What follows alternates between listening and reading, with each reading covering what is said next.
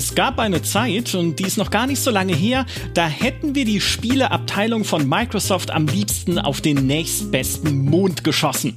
Aus PC-Sicht, weil sie uns zeitlose Furchtbarkeiten wie Games for Windows Live beschert hat, einen Dienst, der so komfortabel und benutzerfreundlich war wie also lass es mich so sagen. Wenn ihr einen Rechner, auf dem Steam installiert ist, mit einem Baseballschläger zertrümmert, mit Benzin übergießt, in Brand steckt und anschließend zwei Wochen lang in der Ostsee versenkt, dann ist das, was hinterher noch darauf läuft, immer noch 30% komfortabler als Games for Windows Live. Und aus Konsolensicht erinnern wir uns doch alle noch voller Schaudern an die Vorstellung der Xbox One, deren wichtigstes Feature als Spielekonsole darin bestand, dass ich auf meinem Fernseher jetzt auch Fernsehen kann.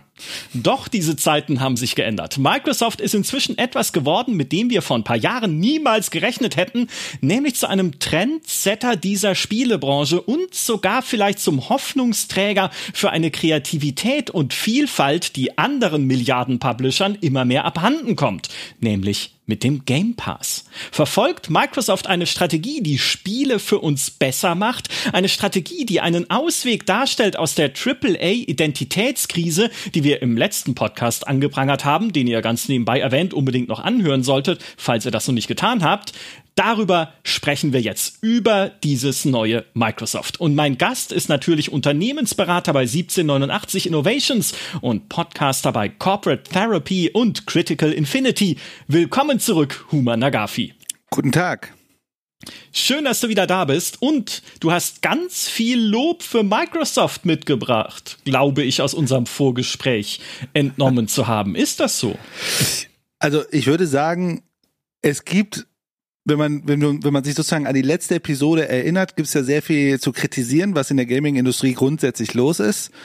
Und ich glaube, was wir gerade beobachten, ist ja, dass bei Microsoft dort im Grunde so eine Art Antithese, so, so ein Gegenmodell gerade sich entwickelt, was sehr angenehm ist zu dem, was aktuell in der Gaming-Industrie passiert. Aber ich glaube, auch das lohnt sich auch der kritische Blick und äh, man sollte da auch keine Freifahrtscheine vergeben. Aber ich glaube, zumindest gibt es einen Spielraum, mal zu schauen. Es gibt auch eine Pose, es könnte auch eine positive Bewegung gehen, äh, geben, neben dem düsteren Free-to-Play Diablo Immortal 100.000 Euro für einen Spielcharakter ausgeben Style. ja, obwohl Diablo Immortal ja bald zu ihnen gehört, noch wenn dann nicht, die Übernahme von Activision Blizzard durchgeht. Noch nicht, genau, noch sind die Regulierungsbehörden gefragt oder beziehungsweise umgekehrt, sie fragen sehr viel Microsoft und Microsoft sagt, dass sie selbst sehr viele Antworten momentan geben müssen auf diese geplante Übernahme von Activision Blizzard. Also noch ist nicht durch, aber wer weiß, bald ist es auch mit Teil ihrer Familie. Wobei man ja sagen muss, vielleicht ist es ihnen gar nicht so unrecht, denn historisch betrachtet hat Microsoft immer noch, auch jetzt mit seinem Portfolio, eine große Schwäche im Bereich Mobile, seitdem es ja auch das Windows Phone nicht mehr gibt. Du hattest ja schon gemeint, du hast schon völlig vergessen, dass es das überhaupt mal gab. Ich glaube, Microsoft würde gerne vergessen, dass es das auch mal gab.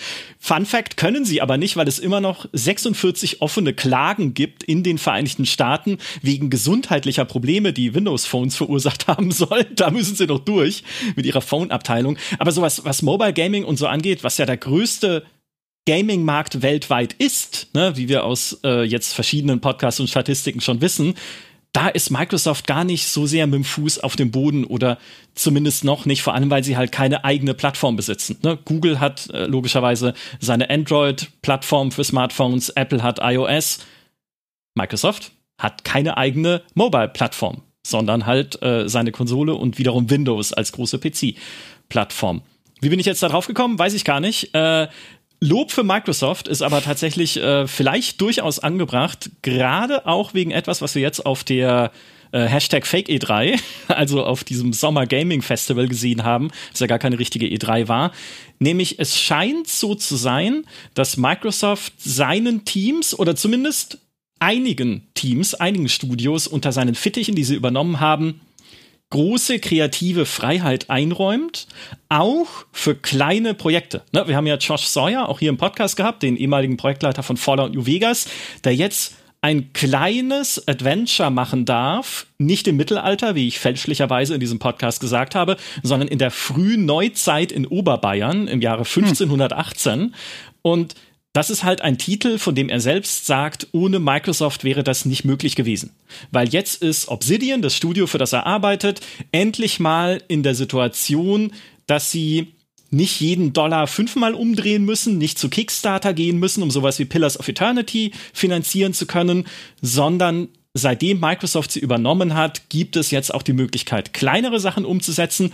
Und Microsoft fördert das demzufolge sogar, weil sie halt auch solche kleinen, kreativen, besonderen Spiele für ihr Game Pass-Angebot haben sollen, äh, wollen. Also sollte man doch denken, hey, da passiert gerade etwas, was uns zumindest gute kleine und vielleicht dann auch größere, wenn Obsidian Avowed, ne, ihr Skyrim, Ego-Perspektiven, ähnliches Rollenspiel äh, dann mal fertig macht, was uns Spiele gibt, wie wir sie haben wollen. Also du und ich jetzt hauptsächlich, ne? Keine fiesen Free-to-Play-Abzock-Spiele, sondern gute PC- oder Konsolenspiele, wie in alten Tagen.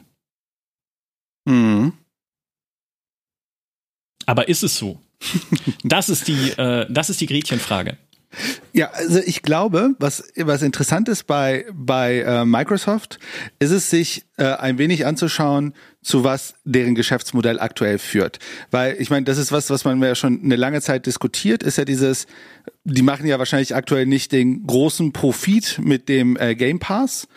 Ähm, aber ich glaube, was, was man ja schon sieht, ist, dass der, der Game Pass ja an sich relativ stark steigt in den äh, Abonnentenzahlen. Ne? Also ich glaube, äh, also der ist von 2021 oder ist von 2020 auf 21 oder 21 auf 22, ich habe die Zahl jetzt nicht ganz so drauf, ist sie, also das Jahr nicht so ganz drauf, ist sie aber von, äh, ich glaube, 18 Millionen auf 25 Millionen äh, Subscriber gestiegen. Das ist ja schon mhm. eine große Zahl, 25 Millionen, vielleicht jetzt noch nicht so die größte für, für Microsoft. Ich glaube, die haben 100 Millionen Menschen, die insgesamt auf der Xbox spielen in dem Ökosystem. Und die haben sich natürlich ein sehr ambitioniertes Ziel gesetzt. Ne? Also die wollen drei Milliarden Spieler weltweit erreichen. Das würde ich mal sagen, ist ein sehr ambitioniertes Ziel. Und ich glaube, vielleicht, wenn man sich das so ein bisschen veranschaulicht, weil das ist immer diese Diskussion, ja, irgendwann werden sie teuer werden oder nicht, ne? Die müssen ja teuer werden, weil die machen Verlustgeschäft. Die haben natürlich jetzt erstmal so ein skalierbares Geschäftsmodell. Das bedeutet, die rutschen in die Gewinnzonen, wenn sie im Grunde viele Spieler und Spielerinnen weltweit erreichen. Mhm. Und ich glaube, wenn man sich ja ihre Strategie anguckt, rennt ja gerade vieles in diese Richtung. Und das fand ich tatsächlich jetzt auch äh, vor kurzem, als ähm, diese Pressekonferenzen waren von Microsoft sehr spannend, wie sehr sie komplett weg sind von dieser, also absolut weg eigentlich von Xbox only oder irgendwas. Ich meine, ich glaube, Phil Spencer heißt jetzt auch Head of Gaming oder Microsoft Gaming oder so und nicht mhm. mehr so Head of Xbox. Ähm, die haben jetzt auch sozusagen, ich hatte ein Interview gesehen mit dieser globalen Ecosystem-Direktorin, die, glaube ich, vorher bei Facebook war, dann bei Netflix war und jetzt sozusagen diese Ecosystem-Rolle hat ähm, und Partnerships sozusagen bei, äh, bei Microsoft aufnimmt, mit 600 Mitarbeitern wohl besetzt die im Grunde genau das schauen, okay, wir haben dieses Ökosystem, wie bringen wir Entwicklerinnen und Entwickler rein, ne, wie, oder größere Studios, wie bauen wir das ganze Ding auf in diesem Katalog und so weiter. Dass das natürlich eine spannende Bewegung ist, wo sie ja gerade hinpushen und anscheinend auch sehr erfolgreich hingehen.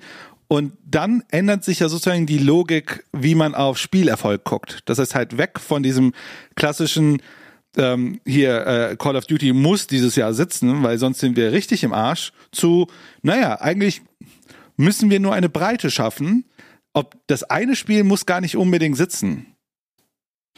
Ja, ähm, die 25 Millionen sind jetzt aus dem Januar 2022. Ja, also ist aber auch die letzte Zahl, die sie verkündet haben in der Hinsicht. Ähm, und es ist auch im Kontext keine so hohe Zahlen, wie man jetzt erstmal denken mag. Natürlich ist Wachstum da, ja. Also du hast äh, richtig gesagt, letztes Jahr waren es irgendwie 18 Millionen, dann 25. Äh, aber PlayStation Plus beispielsweise äh, meandert schon lange Zeit jenseits der 40 Millionen herum. Also da ist ein Service, der einfach nochmal deutlich größer ist. Und im Oktober 2021, also kurz vor diesem 25 Millionen Meilenstein, haben sie auch schon gemeint, ja, es steigt langsamer als erhofft. Ne? Mhm. Also dieser Game Pass, wir hatten uns da noch raketenhafteren Aufstieg versprochen, aber ihn nicht ganz erreicht. Und was jetzt auch erst äh, vor einigen Wochen und jetzt im Juni so durch die durch das Internet und durch Twitter und die sozialen Medien geisterte, waren immer mehr Leute, die gesagt haben, ja, aber momentan bringt mir dieser Game Pass gar nicht so viel. Ich kündige ihn jetzt einfach mal wieder, weil es einfach wenige prominente große Releases darin gibt im Augenblick. Ne, ist einerseits ein bisschen Sommerloch, andererseits natürlich dem geschuldet, dass Spiele verschoben werden müssen. Ne? Starfield kriegen wir ja auch nicht mehr dieses Jahr, was dann in Game Pass kommt und so weiter. Aber du siehst, um diesen Game Pass am Laufen zu halten, ne, es ist jetzt natürlich nur stichprobenartig, ich weiß nicht, wie viele Kündiger es tatsächlich gab. Deswegen, oder sie haben ja keine neuen Zahlen seitdem veröffentlicht, seit Januar. Das heißt, wir können jetzt nicht empirisch nachweisen, dass ihnen das tatsächlich schadet. Aber so gefühlt würde ich selber auch sagen, um diesen Game Pass am Laufen zu halten und Leute darin zu halten, brauchen sie natürlich ein stetes Programm von entweder immer neuen Spielen, ob die jetzt dann AAA sind oder Double A oder ganz klein nur A oder einfach so kleine Sachen wie Pentiment, sei jetzt erstmal dahingestellt. Oder sie brauchen im Game Pass laufende Service-Games, bei denen Game Pass Besitzerinnen und Besitzer bestimmte Vorteile bekommen, dass sie einfach sagen, ich behalte das Ding, ne, weil sonst bin ich ja diese Vorteile los und das möchte ich nicht sein. Und ich glaube, genau darauf zielt diese Kooperation mit Riot Games, die sie jetzt verkündet haben.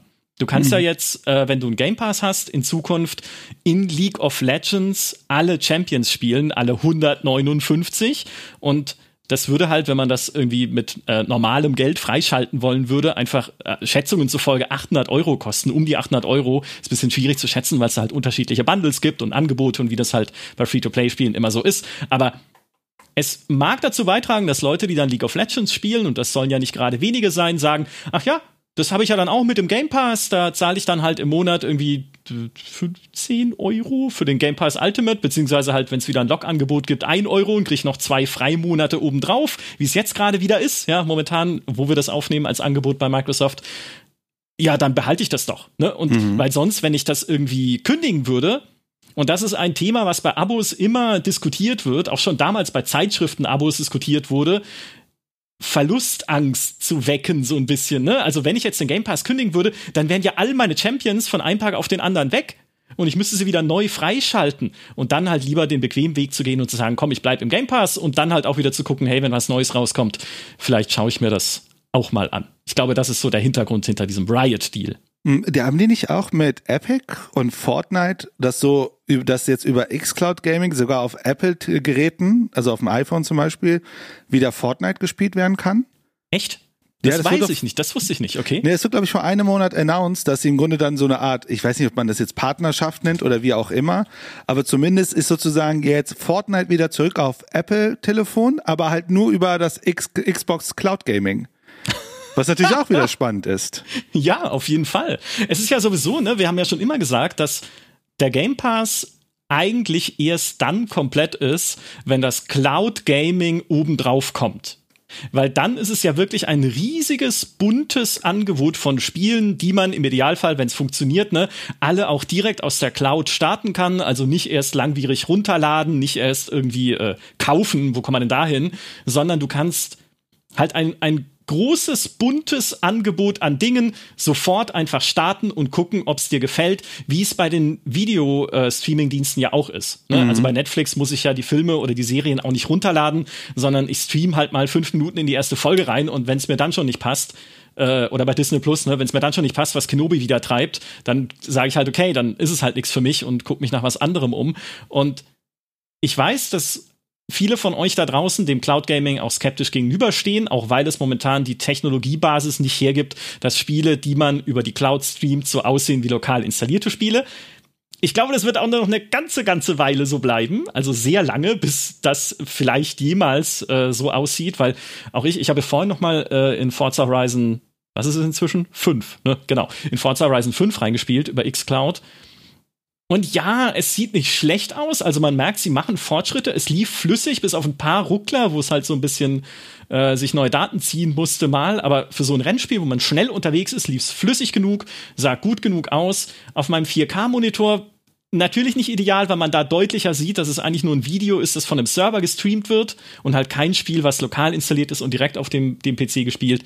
Aber ich sag mal, es geht voran. Und je weiter es da halt vorangeht und je mehr Spiele in diesem Game Pass mit der Cloud verknüpft sind, desto attraktiver wird halt dann auch dieses Angebot zu nutzen. Ne? Also, ne, sonst könnte ich ja sagen, ja, was soll ich mir schon wieder irgendwas Neues runterladen, drei Stunden lang, was ich dann einfach, worauf ich keinen Bock hab irgendwie.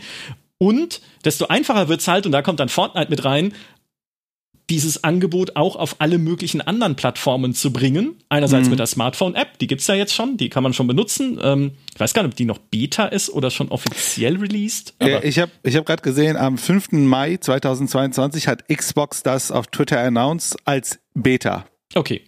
Weil mit auch Fortnite drin. Okay. Weil xCloud auf PC ist ja auch offiziell immer noch Beta, ne? also das ist alles noch nicht ausgereift, auch in den Augen von ähm, Microsoft nicht.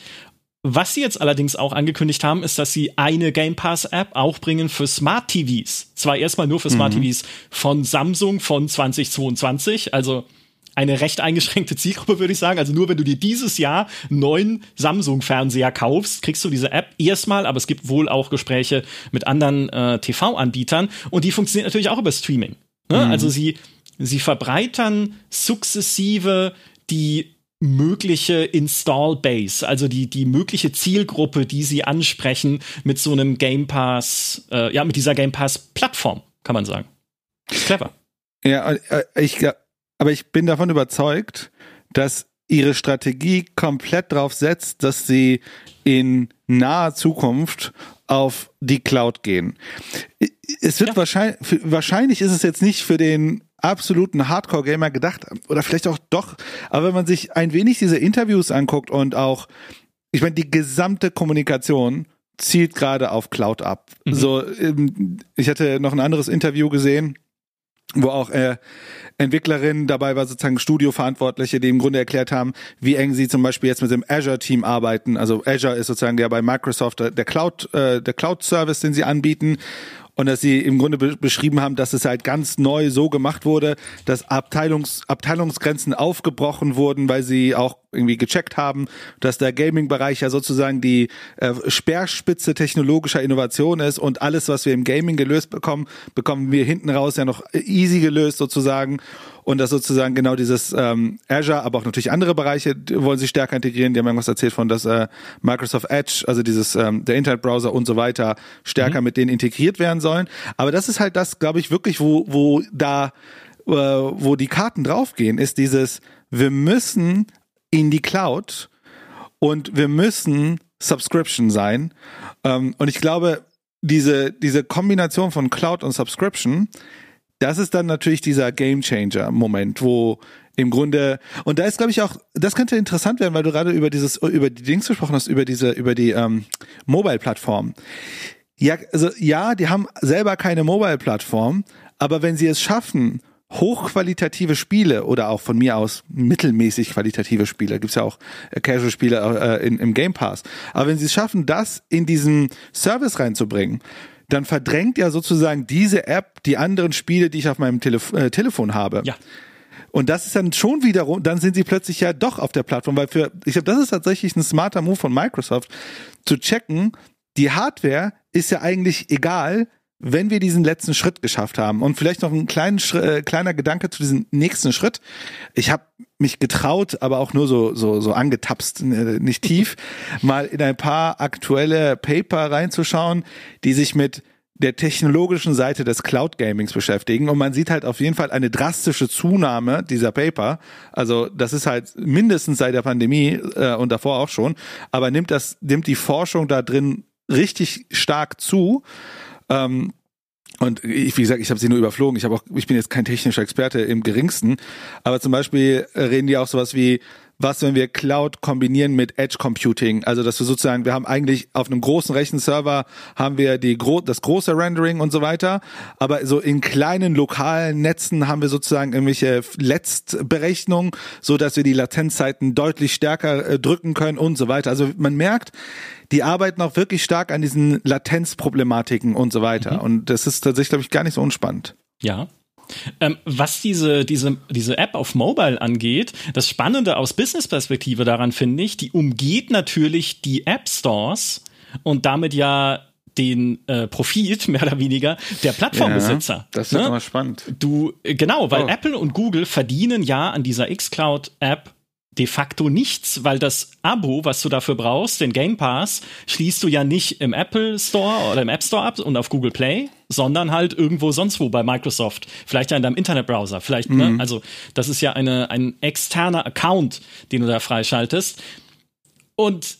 Das ist interessant. Ne? Weil wenn ich Apple oder Google wäre, würde ich jetzt sagen, wait a minute. Ja, ja das war ja bei Epic genau der Fall, oder? Das ja, war ja genau, genau. das Epic-Ding, weil Epic ja sozusagen diesen Umweg gegangen ist, dass man die V-Bucks nicht mehr im Store kaufen muss über Apple, sondern die woanders kaufen kann und dann hat man sie trotzdem und dann halt umgehen sie die 30 Prozent von Apple und deswegen ist ja diese ganze Klage und das Fortnite vom Store genommen wurde und so weiter entstanden und theoretisch gesehen hat man das mit Microsoft. Man könnte bei, also vielleicht hätte man doch bei Microsoft argumentieren können, es ist ja ein Subscription Service, aber es gibt ja auch Ingame-Käufe. Mhm, genau. Und die wären ja wiederum in der Logik wie bei Fortnite. Genau, oder DLCs, genau, ja, für Flight Simulator. Ich meine, Fortnite ja kann ich jetzt drauf spielen. Das, das ist ja wieder sozusagen zurück. Also ich habe jetzt ja wieder In-App-Käufe, die jetzt ja. wahrscheinlich jetzt Microsoft abstaubt. Ja, genau. Und da, also ich glaube, da steht vielleicht noch ein Konflikt bevor. Das ist das eine. Die Hoffnung natürlich auf Seiten von Apple und Google kann sein, dass die Spiele, die momentan im Game Pass sind oder die man sogar über die X-Cloud halt streamen kann,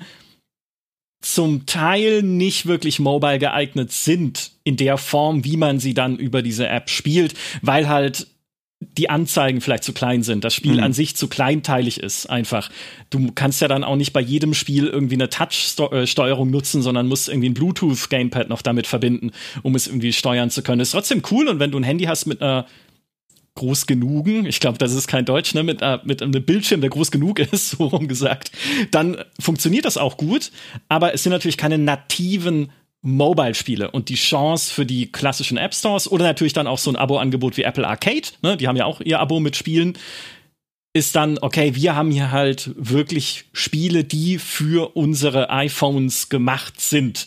Also wo sichergestellt ist, dass alle Schriften so groß sind, dass ihr sie lesen könnt, dass Buttons auf eure Finger ausgelegt sind und nicht auf Mausklicks und so weiter sind alles lösbare Dinge natürlich auch für Microsoft. Ne? Kannst du einfach, wenn es auf einem kleineren Bildschirm ist, das Interface umschalten von äh, klicke einen Button oder visiere ihn irgendwie an mit deinem Gamepad-Cursor hin zu äh, tupf ihn an mit deinem Finger und dann wird auf dieser Plattform halt der Button größer, damit du ihn mit dem Finger auch richtig erwischst oder so. Also ich sag mal, ist alles kein Hexenwerk, aber vielleicht ist es dann die Hoffnung, dass man sagt, okay, so richtige Mobile-Spiele kriegt ihr halt nach wie vor nur in den richtigen Mobile-Stores.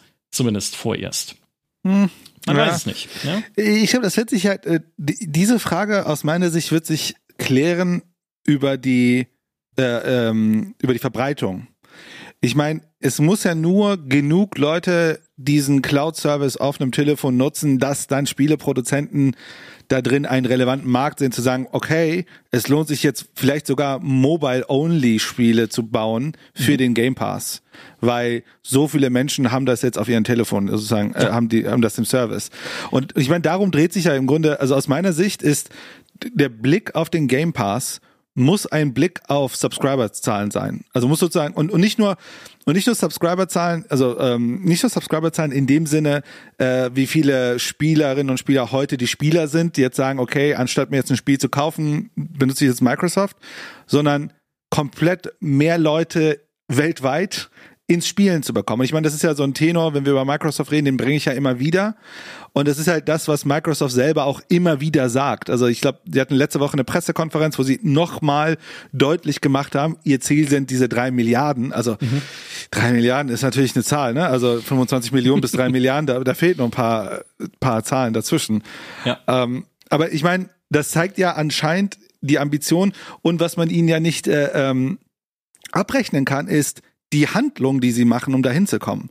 Also Activision und äh, Bethesda und so weiter, sie, die gehen ja schon sehr fokussiert diesen Weg runter oder auch jetzt mit diesem, mit der, mit dieser ähm, Leiterin von diesem Global ähm, Ecosystem Team und so weiter, die ja sehr stark darauf fokussiert ist, auch mehr Spieleentwickler und auch Indie-Entwickler in die Community zu bekommen, um vielleicht genau das Problem auch zu adressieren, was du genannt hast, weil mhm. AAA schwierig, verzieht sich und wir brauchen eigentlich mehr Masse da drin, um genau das andere sicherzustellen, dass Leute dort drin Spiele finden, die sie toll finden und drin bleiben. Und ich glaube, das ist ein Weg, den sie gehen müssen eigentlich. Also ich glaube, sie haben den Weg jetzt eingeschlagen. Einen anderen Weg können sie eigentlich gar nicht mehr gehen.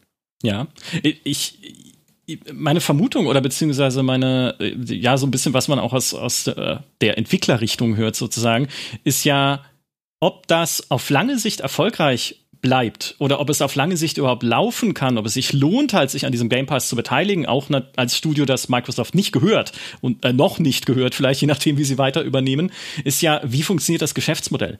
Also ja. wie werde ich als externer Kontributor bezahlt für die Games, die ich dort veröffentliche? Und ähm, ich hatte vor kurzem auch hier im Podcast, den könnt ihr euch anhören, der hieß, äh, wie verdient man mit Spielen eigentlich Geld? ein Interview mit dem Dieter Schöller, der HeadUp gegründet hat, einen deutschen Publisher und jetzt Vice President of Publishing ist bei Thunderful Games, einem schwedischen Spieleunternehmen, das auch HeadUp übernommen hat. Und äh, da ging es auch um Spieleabos und ähm, unter anderem um Apple Arcade, weil Thunderful auch dort Spiele veröffentlicht hat beim Abo-Angebot von Apple. Und Apple Arcade, also es war so, ich konnte ihn nicht direkt fragen, wo er wie viel womit verdient, denn das kann er nicht sagen, weil es Vertragsdetails sind. Also habe ich gesagt, was ich jetzt auch auf verschiedenen Plattformen mir halt irgendwie angelesen habe und was ich gehört habe, ist Apple Arcade bezahlt nach Spielzeit, also wie viel dein Spiel tatsächlich gespielt wird, wie auch immer die Metrik ist, also ob es jetzt Zeit ist, ob es Anzahl der Leute ist, ob es irgendwie Engagement ist, ob es, ich weiß es nicht, ne? Aber Apple Arcade bezahlt irgendwie nach Menge des, des Spielens selbst. Und Microsoft bezahlt bei seinen Spielen, die es im Game Pass haben will, eher eine Summe für ein Spiel. Also sozusagen eine Lizenzgebühr, dass das Spiel dann im Game Pass sein darf. Manchmal ja auch nur zeitbeschränkt. Ne? Vielleicht geht es irgendwann mal wieder raus. Aber sie zahlen das sozusagen flat. Und die Antwort von Dieter Schöller auf meine Vermutung war, das, was du sagst, ist nicht falsch. Hm. Also ich denke, wir sind da nah dran. Ne? Also ungefähr so wird's funktionieren. Und ja. ich finde insbesondere dieses Apple Arcade Modell, wenn es nach Spielzeit bezahlt oder halt nach, nach Interaktion mit dem Spiel, das geht schon wieder in so eine bisschen schattige Richtung, weil es natürlich die Teams, die Entwickler, die dort Spiele veröffentlichen und reinbringen wollen, dazu verleitet, wieder so behavioristische Maßnahmen und Mittelchen einzusetzen, damit du einfach länger spielst. Ne? Also, dass du dann halt irgendwie, wir haben es jetzt vor kurzem gerade bei Diablo Immortal besprochen, deine Belohnungsspiralen hast, dass du teilweise dann wie in Free-to-Play-Spielen üblichen Fortschritt hast, der am Anfang super schnell ist und dann wird er immer zäher und immer zäher, einfach damit du dran bleibst, dass es in Spielen immer mehr Grind gibt, also dass Spiele immer mehr auf dieses Open-Ended Gameplay angelegt sind, wie wir es ja aus Service Games äh, relativ normal ja kennen. Ne? Also sie sollen einfach immer weiter gespielt werden können, damit man auch immer weiter Geld damit verdienen kann und dass dieses Apple-Modell zum Beispiel für storybasierte Spiele, die halt irgendwann enden und dann spielst du sie nicht mehr, halt äh, totales Gift ist, wäre. Und so wie es Microsoft momentan macht, jetzt hier auch Pentiment von Obsidian, ist es ja dann auch besser für Entwickler, die halt Spiele entwickeln, die irgendwann aufhören und die vielleicht auch nur eine kleine Zielgruppe trotzdem ansprechen, weil sie trotzdem sagen, hey, man kann damit Geld verdienen gesetzt dem Fall, dass Microsoft das so beibehält. Ne? Also vielleicht wird sich auch da irgendwann die Game Pass-Metrik ändern von wir geben jedem Geld, der bei uns mit dabei sein möchte im Game Pass und natürlich hoffentlich gute Spiele macht. Also ich denke schon, irgendeine Art von Qualitätskontrolle wird es da geben. Hinzu, hey, wir geben euch Geld, wenn eure Spiele viel gespielt werden, weil das sind doch dann am Ende die Spiele, die Leute in unserem Game Pass halten. Ne? Also mhm. gibt es irgendwann diesen Paradigmenwechsel bei Microsoft weg von Masse und weg von einem bunten Strauß hin zu wir stützen die und bezahlen die am besten, die am erfolgreichsten sind in unserem Modell. Ne? Und das hätte halt dann wieder unschöne Folgen eventuell.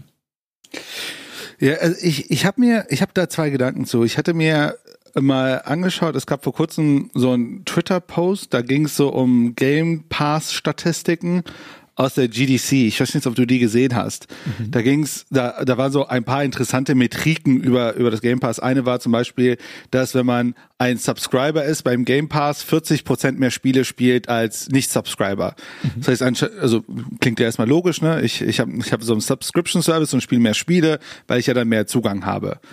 Ähm, aber sozusagen, dass die Spiele, die in dem Game Pass sind, 8,3 mal mehr Spieler anziehen als Spiele, die nicht drin sind. Mhm. Dass im Day One Launch 3,5 mal mehr Spieler bei großen Veröffentlichungen in das Spiel einsteigen und, und das ist ziemlich krass, bei Indie-Spielen 15 mal mehr Spieler im einsteigen als beim Nicht-Game Pass. Mhm.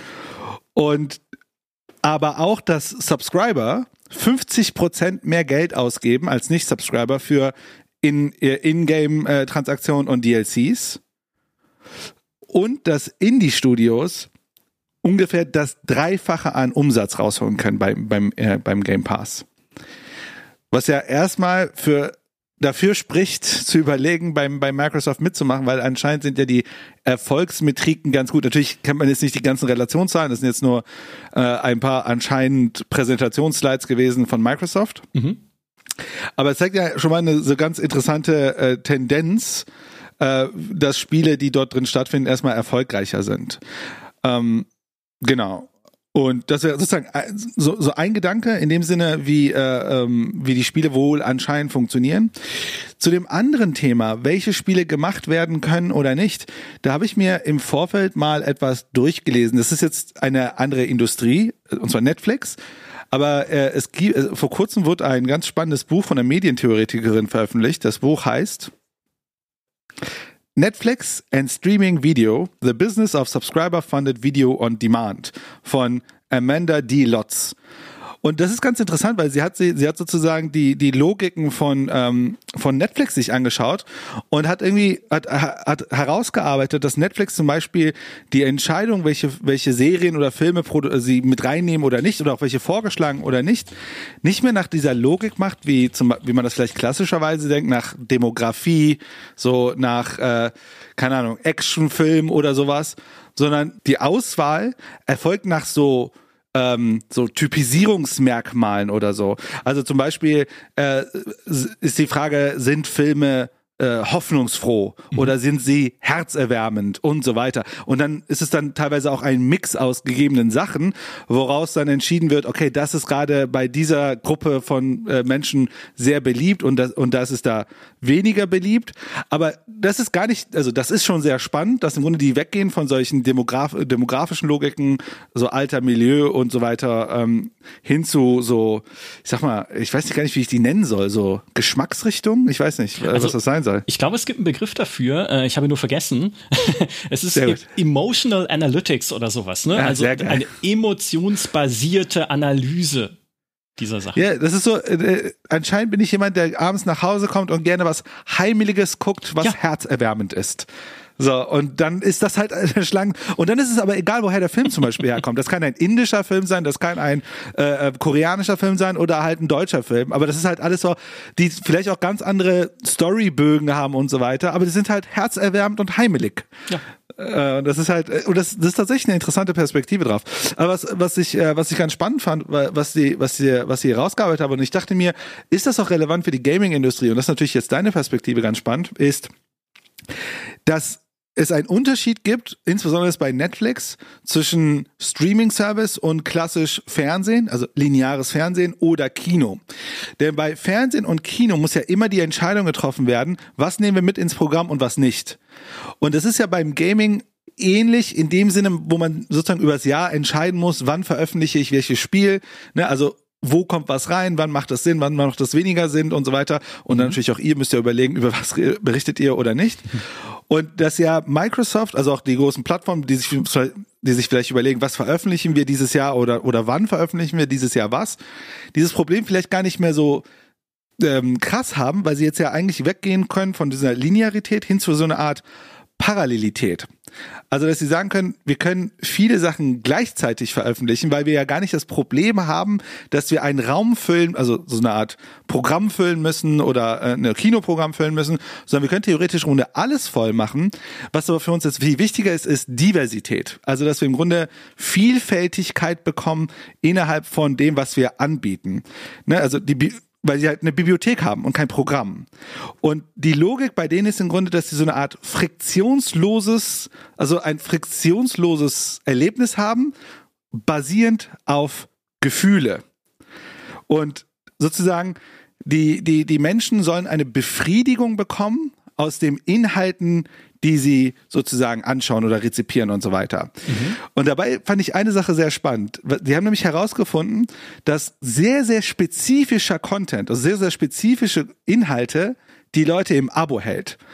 Also das Beispiel, was ich da äh, ähm, mitbekommen habe, war, zum Beispiel Squid Games. Also ich weiß nicht, ob du Squid Games geguckt ja. hast, aber es ist ja eine der erfolgreichsten Serien wohl aller Zeiten. Mhm. Das Squid Game gar nicht dazu, gar nicht so krass dazu beiträgt, ob jetzt viele Menschen im Abo bleiben oder nicht. Klar, das ist kurz eine krasse Marketingkampagne und vielleicht holt es den einen oder anderen rein, aber Squid Game dient gar nicht dazu, was äh, dient gar nicht dazu, dieser spezielle Content zu sein, den die Leute im Spiel hält. Denn die haben zum Beispiel herausgefunden, dass es, es gibt sehr, sehr spezifischen Content, wie zum Beispiel, also ein Beispiel jetzt aus dem Buch war, ähm, so äh, Transgender-Serie über eine gewisse Art von Familie und so weiter und so weiter. Und da gibt's halt eine Populationsgruppe. Allein weil diese Serie drin ist, bleiben sie sozusagen im Abo, die halt okay. halt sehr, sehr speziell ist und wahrscheinlich niemand anders als sie angucken wird. Und was halt da spannend war, ist, wie sie das herausfinden, ist halt im Grunde, wie oft gucken sie sich das die Leute an? Klar, ne? Aber wie oft spulen sie vor oder nicht sozusagen und so weiter. Und daraus leiten sie ab, dass es gibt halt ganz kleine, spezielle Content Pieces, die jetzt äh, gar nicht so ne, wie, wie Squid Game riesig sind, die aber dazu führen, dass die Leute im Grunde in diesem System so eine Art Login haben. Mhm. Wegen diesen Dingern können, gehen sie nicht mehr raus. Und das ist natürlich eine Veränderung, wie man zum Beispiel Planung machen könnte in der Spieleindustrie, wenn es so ähnlich wäre. Ich glaube, das ist schon so. Oder es ist zumindest schon die Zielsetzung von Microsoft. Und ich, also mein, mein Beweisstück dafür ist dieses Pentiment, dieses neue Adventure, was Obsidian macht. Weil es ist durchaus spannend natürlich vom Spielprinzip her, aber definitiv ein Spiel für eine kleine Zielgruppe. Schon alleine, weil es ein Adventure ist. Ne, wer spielt denn heutzutage noch Adventures? Oder wer sucht aktiv nach neuen Adventures? Das Genre an sich ist nicht so groß. Dieser Grafikstil ist dieses mittelalterliche Gemälde sieht mega cool aus. Fließt auch viel Aufwand rein, glaube ich. Es kommt ja auch von einem kleinen Team innerhalb von Obsidian von 13 Leuten, ne? Aber das ist nicht die Grafik, die man halt äh, normalerweise in die Welt hinausträgt, um zu zeigen, hey, guck mal, wie technisch modern wir sind äh, und so weiter. Das Szenario Oberbayern. Wer weltweit interessiert sich denn für Oberbayern? Außer Neuschwanstein, wo dann äh, die die Touristenbusse hingekarrt werden, aber eine, eine, ein Kloster in Oberbayern in der frühen Neuzeit, das ist nicht also würde ich jetzt, ne, Erhebungen kenne ich nicht, aber ich würde wetten, sie würden nicht ergeben, dass es eines der weltweit beliebtesten Settings ist. So, aber dieses kleine Spiel hat Microsoft jetzt bei seiner Kommunikation sehr deutlich herausgestellt. Also sowohl bei uns in Deutschland, ne, wo wir ja unter anderem den Podcast gemacht haben mit Josh Sawyer, wo wir ein Interview machen konnten nochmal, wo wir auch mit Obsidian selbst, also dort auch mit dem Fergus Yukuhart, das ist immer ein bisschen schwer auszusprechen, dem Studiochef sprechen konnten und mit anderen aus dem Studio, mit dem Adam Brannicky beispielsweise. Also so einen richtigen Obsidian-Push, den sie da gegeben haben, um zu zeigen, hey, guckt mal, Pentiment ist der Beleg dafür, dass kleine Spiele, also ich kann jetzt nicht Indie-Spiele sagen, weil sie gehören ja Microsoft, aber dass so, so Indie-artige Spiele bei uns eine Heimat haben. Wir sind die Bannerträger der Kreativität und der Herzensprojekte, weil der Josh Sawyer, und das kaufe ich ihm auch ab, das ist nicht gespielt, wollte dieses Spiel machen, einfach weil er selber auch so ein Geschichtsnerd ist und ein Deutschland-Nerd und ein Kunst-Nerd auch. Also das passt zu 100% zu ihm. Und das geht ja in so eine ähnliche Richtung. Ne? Ein Spiel, was höchstwahrscheinlich wahrscheinlich natürlich im Game Pass von mehr Leuten gespielt wird, als es gespielt werden würde, wenn es einfach so auf den Markt käme, weil man es relativ einfach dann ausprobieren kann. Aber es ist keines, das man macht, weil man sagt, das kippt uns jetzt Millionen neuer Menschen in diesen Game Pass. Aber mhm. indem sie halt dieses Spiel nutzen, um das, um ihr eigenes Image herauszustellen als Unterstützer. Ne? Microsoft macht das doch gerade erst möglich. Haben wir eins zu eins als Satz von verschiedenen Obsidian-Leuten gehört. Und gilt ja beispielsweise zum Teil auch für Grounded, ne, für das letzte Obsidian-Spiel, dieses Survival-Spiel mit geschrumpften Menschen. Auch das ist halt mhm. was, wo man sagt so, ja, also, ne, ist jetzt auch eher eine eingeschränkte Zielgruppe, glaube ich haben dann aber, glaube ich, auch über den Game Pass und Co. auf den anderen Plattformen über 10 Millionen Menschen gespielt. Also ist jetzt auch nicht so klein. Ich bin einer von denen. Oh, ja, cool. ähm, hat's dir gefallen? Ich hatte Angst vor den Spinnen. Ich auch. Aber es gibt Spinnenslider. Oh, übrigens, äh, jetzt ganz kurzer Exkurs, weil es sehr spannend ist und zu diesem Microsoft äh, äh, äh, ja, Zirkus, den wir gerade besprechen, gehört. Diese Spinnenslider in Grounded kamen nicht einfach von Obsidian, sondern, das haben sie uns im Interview erzählt, die kamen vom Xbox Research Team. Das Xbox Research Team ist sozusagen eine interne Analyse und äh, Game Design Abteilung mit psychologischem, soziopsychologischem und halt wissenschaftlichem Hintergrund, nachdem sie Spiele analysieren und abklopfen und dann den Teams, die bei Microsoft arbeiten, auch Tipps geben, was sie besser machen können und wo sie halt äh, irgendwie noch analytisch gesehen Dinge, Dinge verbessern können. Und die kann man halt quasi anfordern, wenn man äh, wie Obsidian bei Microsoft integriert ist. Und dann kommen die, gucken sich das an und geben dir Tipps, wie, wie du es besser machen kannst. Und einer dieser Tipps war halt dann, dass sie untersucht haben, wo Spinnenphobien tatsächlich herkommen und womit die zusammenhängen. Und dann daraus diese Empfehlungen abgeleitet haben für diese, für diese Spider-Slider halt in Grounded, wo du dann Anzahl der Beine und Körperbau und Anzahl der Augen und sowas separat voneinander einstellen kannst. Ich glaube, sie haben, es ging dann auch irgendwie, dass sie rausgefunden haben,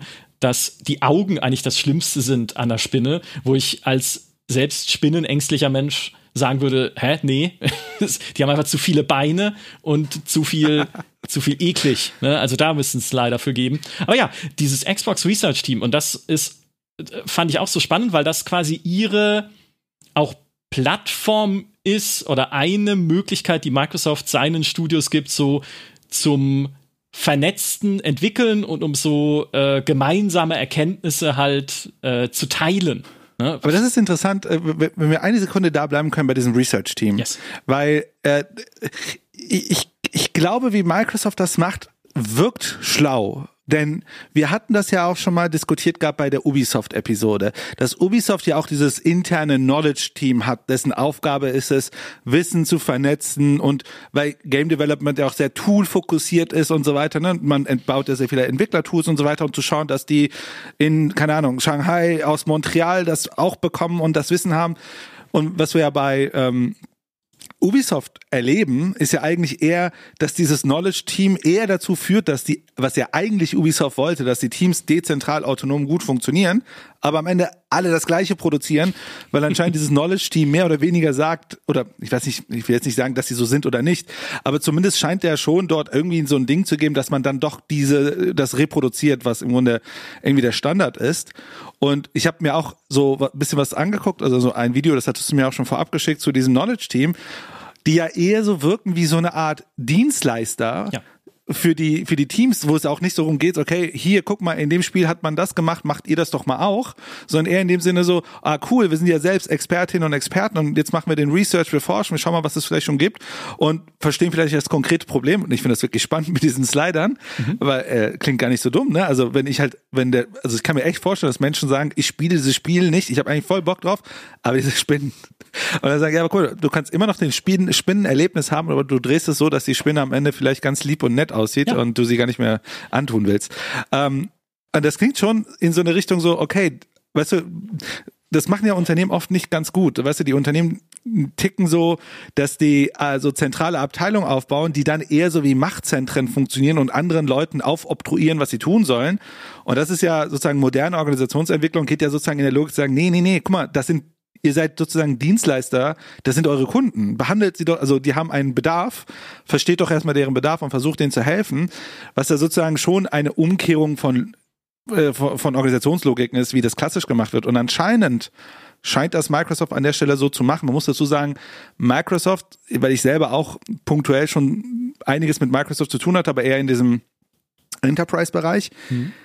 scheint wirklich so eine Philosophie zu haben, durch die Organisation durch, dieses man ist vernetzt, man ist sozusagen auch untereinander als äh, ne, Dienstleister und so weiter unterwegs. Also jetzt nicht Dienstleister im Negativen, sondern äh, dass man den anderen nicht sozusagen nur etwas aufobtruiert und man versteht, okay, wir arbeiten zusammen, es gibt hier eine Zusammenarbeitslogik, wir müssen zusammen einen Wert schaffen und so weiter.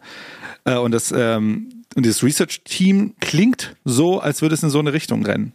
Ja, ich glaube auch. Also äh, die haben ja Obsidian noch bei mehr Dingen geholfen, äh, sagen sie, wie zum Beispiel beim Spieleinstieg, beim Tutorial und sogar beim Grafikstil haben die sich beraten lassen von diesem Research-Team.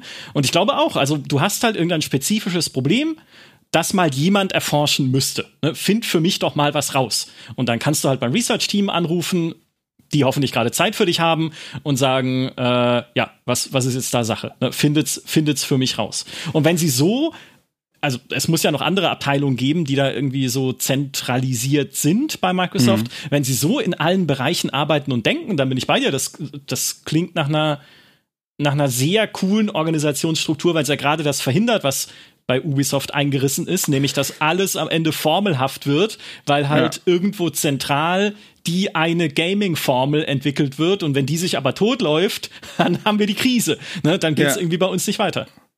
Ich frage mich nur, wann redet Obsidian darüber, dass sie Fallout New Vegas 2 machen? ja, das ist, also, sie machen ja jetzt erstmal, das ist nämlich, jetzt kommen nämlich die Schattenseiten dieser ganzen Geschichte oder zumindest Dinge, die, wo ich mir denke, das klingt mir jetzt schon zu schön eigentlich oder äh, zu ja, zu, da, da klingt mir die Welt zu gut, diese Microsoft-Welt. Ähm, weil sie arbeiten ja momentan an zwei Rollenspielen, was ja die Spiele sind, die wir am ehesten von Obsidian erwarten, ne, als Fallout New Vegas Entwickler, nämlich die Outer Worlds 2 und an Avowed. Und Avowed ist angeblich sogar noch näher als die Outer Worlds 2 sollte, so erzählt man sich, sogar noch in diesem Jahr erscheinen, kann es vielleicht auch noch tun, aber da soll es große Probleme geben hinter den Kulissen. Dass wichtige Teammitglieder abgesprungen sind oder mindestens die Rollen gewechselt haben. Die Kate Dollarheit, die Narrative Designer war, also Story Designerin, hat im Mai beispielsweise Obsidian verlassen und gesagt, sie sucht jetzt nach neuen Herausforderungen oder will persönliche Projekte umsetzen. Und Avowed hat man jetzt ja auch beispielsweise nicht gesehen bei diesem Microsoft Showcase. Wo du dich fragst, okay, da, also es funktioniert scheinbar nicht alles. Also es ist scheinbar kriselt es da doch dann ähm, irgendwo. Es gibt zwar momentan von Obsidian immer noch die Aussage, dass sie Ende des Jahres zwei vollwertige Spiele veröffentlichen wollen. Das eine ist Pentiment, das wissen wir. Und das zweite wissen wir nicht. Also es könnte Avowed immer noch sein und vielleicht sehen wir auf der Gamescom dann mehr. Aber es ist keine so heile Welt offenbar. Also es gibt immer noch, äh, gibt ein bisschen äh, Reibung scheinbar noch hinter den Kulissen. Und auch wenn man den, den Fergus Yukohat fragt, den Obsidian-Chef, was ist so jetzt deine größte Herausforderung in der Zusammenarbeit mit Microsoft. Ne? Also wo, wo siehst du jetzt die größte Änderung auch im Vergleich zu vorher, als er unabhängig war? Ist seine Antwort, ja, was sich jetzt im Wesentlichsten geändert hat, ist, dass wir mit großen Budgets verantwortungsvoll umgehen müssen. Ne? Früher haben wir dann immer den Publisher um mehr Geld bitten müssen. Jetzt ist es einfacher, an Geld zu kommen, aber wir müssen es trotzdem auch äh, verantwortungsvoll ausgeben. Und da stellt sich für mich die entscheidende Frage, Microsoft ist ja ein Konzern. Und Konzerne sind oft sehr KPI-gesteuerte Unternehmen. Und die beschränkten Einblicke, die ich so habe in die Arbeitsweisen von Microsoft, bestätigen das auch. Also da KPI, für alle, die, die das nicht kennen, heißt Key Performance Indicator. Also sozusagen Kern Kennmarken für Erfolg. Woran messe ich meinen Erfolg? Ne, das kann halt sein, Anzahl der Subscriber im Xbox Game Pass. Es kann sein äh, Umsatz, ganz einfach, ne, wie viel Geld habe ich verdient. Es können auch andere Sachen sein, aber auf jeden Fall sehr fokussiert auf, wir stellen Ziele auf, Kernziele, die dann auch eingehalten werden müssen. Und es gibt Reportings, also regelmäßige Berichterstattung über diese Ziele und ähm, es gibt viel Bürokratie, die da noch mit dazugehört. Und da bin ich halt ein bisschen hin und her gerissen, wenn dann einerseits Obsidian so betont, ja, wir dürfen kreativ sein und auch die äh, Mary McEwan, die die äh, Studio-Head ist quasi, also die äh, sozusagen Chefin nochmal von Obsidian, sagt, ja, wir wollen, dass diese Studios diese kreative Freiheit haben. Wir wollen, dass sie machen können, wo, was sie können, also was sie gut können und wo ihre Stärken liegen. Aber trotzdem muss es doch da Erfolgsindikatoren geben, nach denen die dann auch gemessen werden. Weil Microsoft kann kein Unternehmen sein, das einfach nur Geld in Obsidian reinwirft und dann halt hofft, dass was Gutes bei rauskommt. Das war EA damals in den 90ern mit Richard Garriott und Westwood. Das, da haben die auch ihre Lektion gelernt. Aber ich kann mir halt nicht vorstellen, dass, dass Microsoft da die Zügel so lose lässt und die so frei schaffen lässt. Ich glaube, es gibt durchaus eine Instanz an Kontrolle, die da noch dazwischen steht und vielleicht sogar auch eingreift, wenn die Dinge nicht so laufen, wie sie laufen sollen. Ja, also sie sollten es, also das muss man auch machen. Mhm. Also das ist natürlich, du, du, du machst jetzt ein Feld auf, was sehr groß ist. Und ich versuche das mal ein wenig einzuordnen, weil dieses Thema der, dieser Indikatoren, die wird oft sehr falsch benutzt. Also ich würde sagen, viele Unternehmen machen das nicht gut, wie sie so diese Key, äh, Key, äh, Key Performance Indicator äh, verwenden. Das Ding ist, wir fangen mal mit einem Extrem. Es gibt keine. So, es gibt so eine Art Microsoft Bank und da kann jeder Microsoft Mitarbeiter hingehen und dann so einen Geldsack mitnehmen, um das dann äh, für Spieleentwicklung rauszugeben. Und wenn er mehr, mehr braucht, geht er einfach bei dieser Microsoft Bank immer wieder vorbei. Ich meine, wir hatten das bei EA gehört, aber das ist so eine grundsätzliche Sache, weil in dem Moment, in dem Moment gibt man ja eigentlich die Verantwortung ab, weißt du, und Limitierung und Verantwortung und sozusagen auch Verantwortung als Team zu nehmen für, für ein Produkt oder ein Service, den man ja baut, sozusagen, dass es einem wichtig ist und so weiter. Dafür gehört auch der ökonomische Teil dazu. Also wir leben halt in einer Gesellschaft, wo das halt relevant ist. Also das mhm. können wir nicht äh, wegaddieren. Denn die Wahrheit ist ja auch, mein Beispiel ist ja dahingehend falsch, weil immer, äh, es wird immer jemand schauen, wie viel Geld da rausgenommen wurde aus dieser Bank. Und ich denke, äh, das Beste, was auch kreative Leute tun müssen, ist zu sagen, ähm, die Finanzierung dessen, wie es entsteht, das wird vermittelt über Geld und darauf müssen wir, das müssen wir auch verantworten und nicht outsourcen. Weil in dem Moment, wo man das outsourced, gibt man eigentlich äh, Autonomie ab. Und das ist, glaube ich, super wichtig. Ähm, und ich muss dir ehrlich sagen, ich, ich arbeite ja sehr viel in diesem Beratungskontext. Die meisten Menschen, auch Entwickler und Kreativschaffende äh, oder kreative Teams und so weiter, die wollen das auch. Es ist, es ist nicht so, es ist nicht so, dass sie das irgendwie alle abgeben wollen, sondern die wollen schon für ein Produkt die Verantwortung tragen. Und jetzt kommt eigentlich das Wichtigste bei dieser Logik ist, wie sind diese Messgrößen, auf welcher Ebene finden sie statt? Finden sie auf der individuellen Ebene statt oder finden sie auf der Teamebene statt? Also muss ich als ein Team dafür sorgen, dass wir die Zahlen oder unser Ziel erreichen? Oder muss ich das als Individuum schaffen, weil das hat schon wiederum eine ganz andere Auswirkung, weil als Individuum will ich natürlich schauen, dass ich weiterkomme in dieser Firma. Wohingegen als Team ist ja unser Weiterkommen davon abhängig, ob wir das gemeinsame Ziel erreichen, was ja im Grunde wir alle gemeinsam vermitteln müssen. Und da, da ist zum Beispiel ein Riesenunterschied drin. Und dann das, die nächste Ebene wäre, zum Beispiel, wenn es auf eine, bei den meisten Menschen ist es auf eine individuelle Ebene, ist die Frage, zu was führt dieses Ziel? Habe ich dann mehr Gehalt? Habe ich dann bessere Karriere und so weiter? Und das ist dann auch wieder, ne, kann sich natürlich wieder negativ auswirken auf die Qualität, die ich mache. Denn mache ich das, weil ich die Arbeit gut finde oder mache ich es, damit ich meinen KPI erreiche? Also dann tue ich halt alles Mögliche, um das KPI zu erreichen.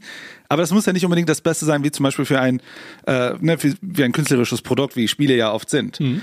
Und die, die letzte Ebene, wo, was man im Grunde ja darauf achten muss, wenn man, wo man ähm, über so Kennzahlen nachdenkt, ist ja, was haben wir dort drin? Also ich denke, ich denke immer bei Kennzahlen ist es wichtig, dass Teams verstehen, was sie gerade im Grunde so ähm, verbrauchen. Also wir nennen das in, der, in Organisationsdesign, nennen wir das sogenannte Viability Indicator. Mhm also Lebensfähigkeitsindikatoren.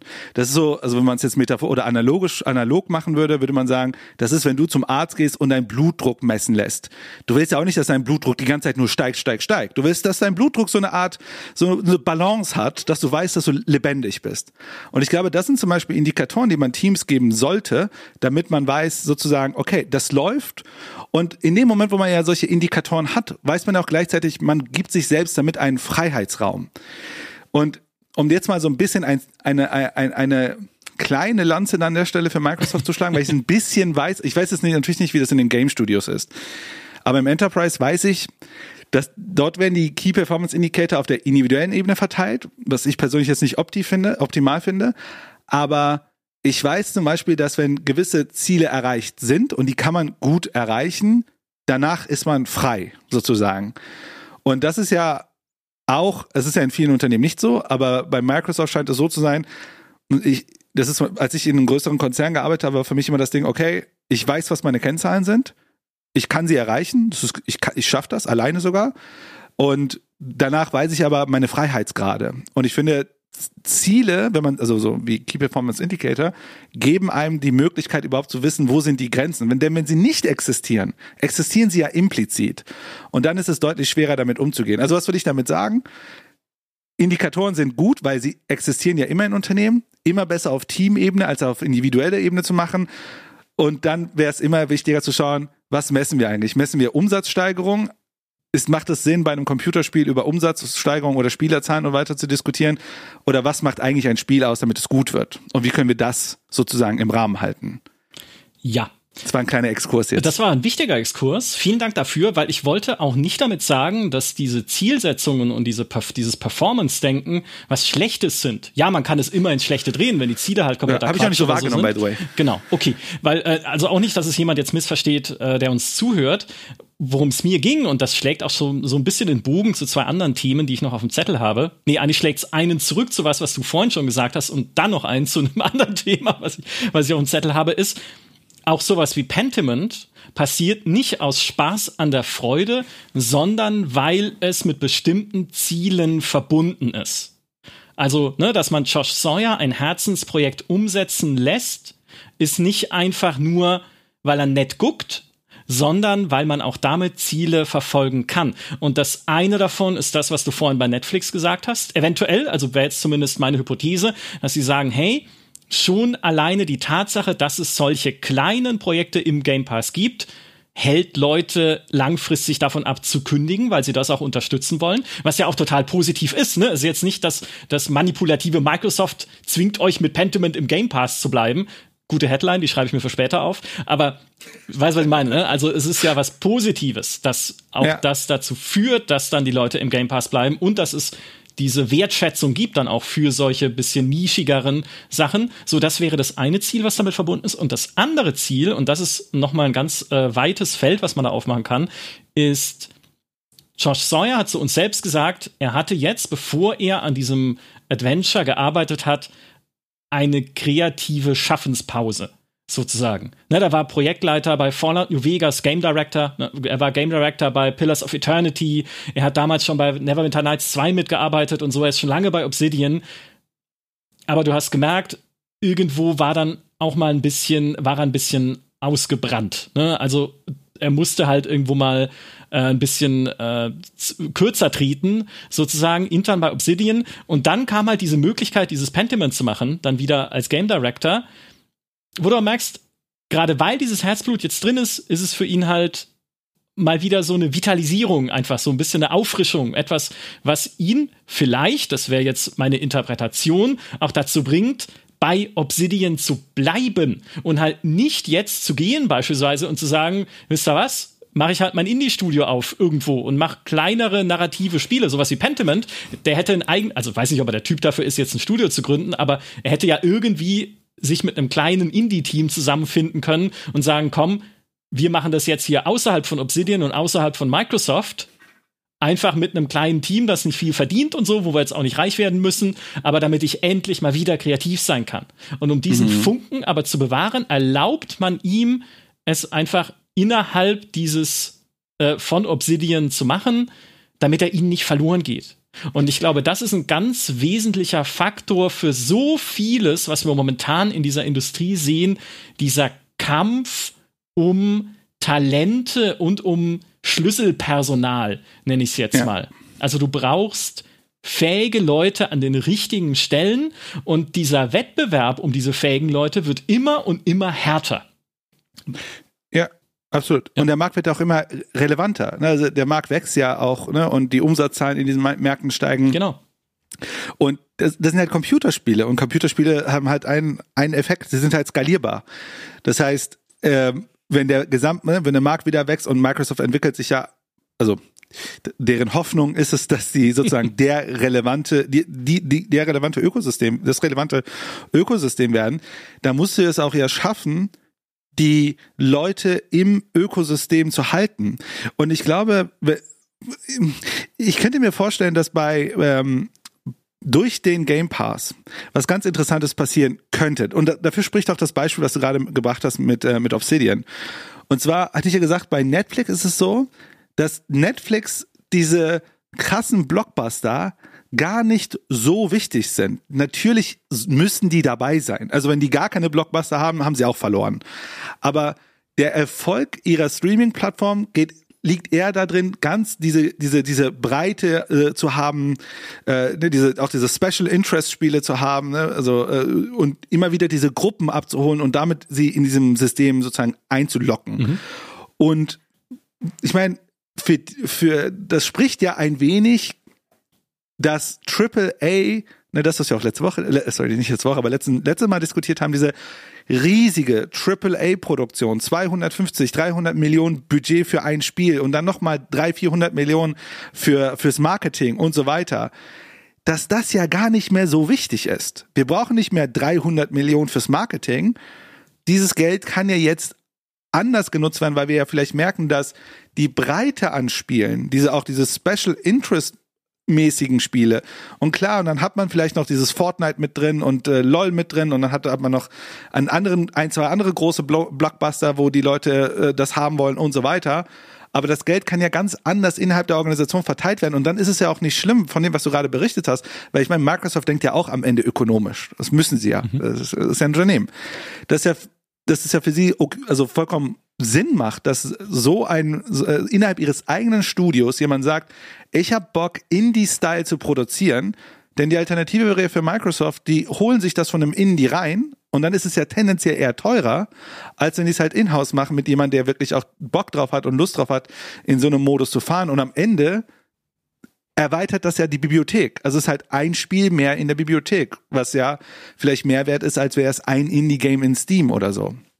Und ich glaube, das ist, äh, dazu kann dieses Geschäftsmodell auch führen, hoffentlich. Ja, definitiv, glaube ich auch. Und was sie, äh, was zu diesem Kampf um Talente und um junge Leute natürlich auch gehört, die neu in diese Spielebranche einsteigen wollen, ist ja auch einfach ein weniger abschreckender Arbeitsplatz zu sein, als es viele Spielestudios in den letzten Jahren offensichtlich waren ne, beim Thema Crunch, hallo CD-Projekt. Nein, wenn ich in die Spielebranche wechseln möchte als junger, hoffnungsvoller Programmierer, finde ich es nicht geil, wenn, es, wenn ich von Anfang an weiß, dass ich dann in den letzten vier Monaten an jedem Samstag auch noch ins Büro kommen darf. Oder vielleicht habe ich auch Bock drauf, aber weißt du, was ich meine? Ne? Oder dass es halt irgendwie Sexismus, Belästigungsskandale und andere, ja, immer wieder sich auftuende Abgründe gibt, einfach die aus dieser die aus dieser äh, Industrie berichtet werden, bis hin zu Ubisoft mit den Meetings im Stripclub und sowas, wo einfach, wo du halt denkst,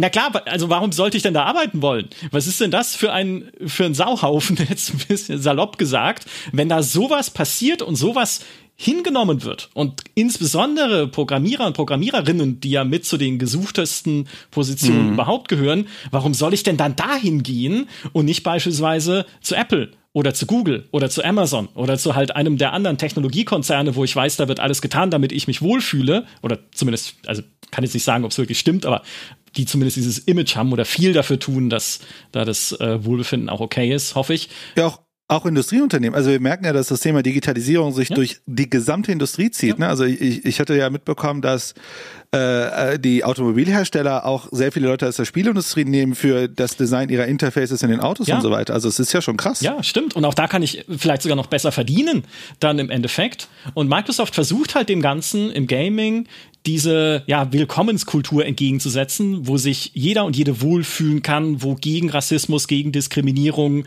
äh, vorgegangen wird, wo sie selbst sagen, wir wollen der Gewerkschaftsbildung nicht im Wege stehen und jetzt einen Neutralitätspakt mit einem Gewerkschaftsbund in den USA abgeschlossen haben, was im Endeffekt bedeutet, wenn Mitarbeiter eine Gewerkschaft gründen, dann ist es für Microsoft okay. Ne? Also sie gehen als Unternehmen nicht dagegen vor, was jetzt auch im Nachgang dieser Gewerkschaftsgründung bei Raven Software äh, kommuniziert wurde, wo ja sieben hm. Wochen lang gestreikt wurde, nachdem Verträge von Qualitätstestern nicht verlängert wurden, die aber eigentlich hätten äh, verlängert werden sollen oder die auch an einen neuen Standort umziehen mussten und dann erfahren haben, dass ihre Verträge nicht verlängert werden, was ja super toll ist, ja, und Daraufhin haben sie dort halt eine Gewerkschaft gegründet, weil sowas einfach nicht geht, ja, oder sie das nicht hinnehmen wollen weiter. Und daraufhin hat Microsoft halt gesagt, nee, also wir erlauben unseren Leuten hier, ja, sich äh, auch, wenn sie wollen, natürlich in der Gewerkschaft zu organisieren. Und das ist auch, das ist ein ganz schöner, ganz schöne Abkehr von dem, was halt jahrelang in dieser Spielebranche so gegeben war. Oder äh, Usus war halt bei den meisten Firmen, damit sie halt Leute dazu bringen, da zu arbeiten, weil sie wissen, dass sie sie brauchen. Ist ja auch eine positive Entwicklung. Äh, ich glaube, eine absolut positive Entwicklung. Und das ist aber auch dadurch zum Beispiel gegeben, dass einfach Microsoft dadurch dass es so ein Riesenkonzern ist. Ich, wir reden hier über 100.000 Mitarbeiter wel weltweit.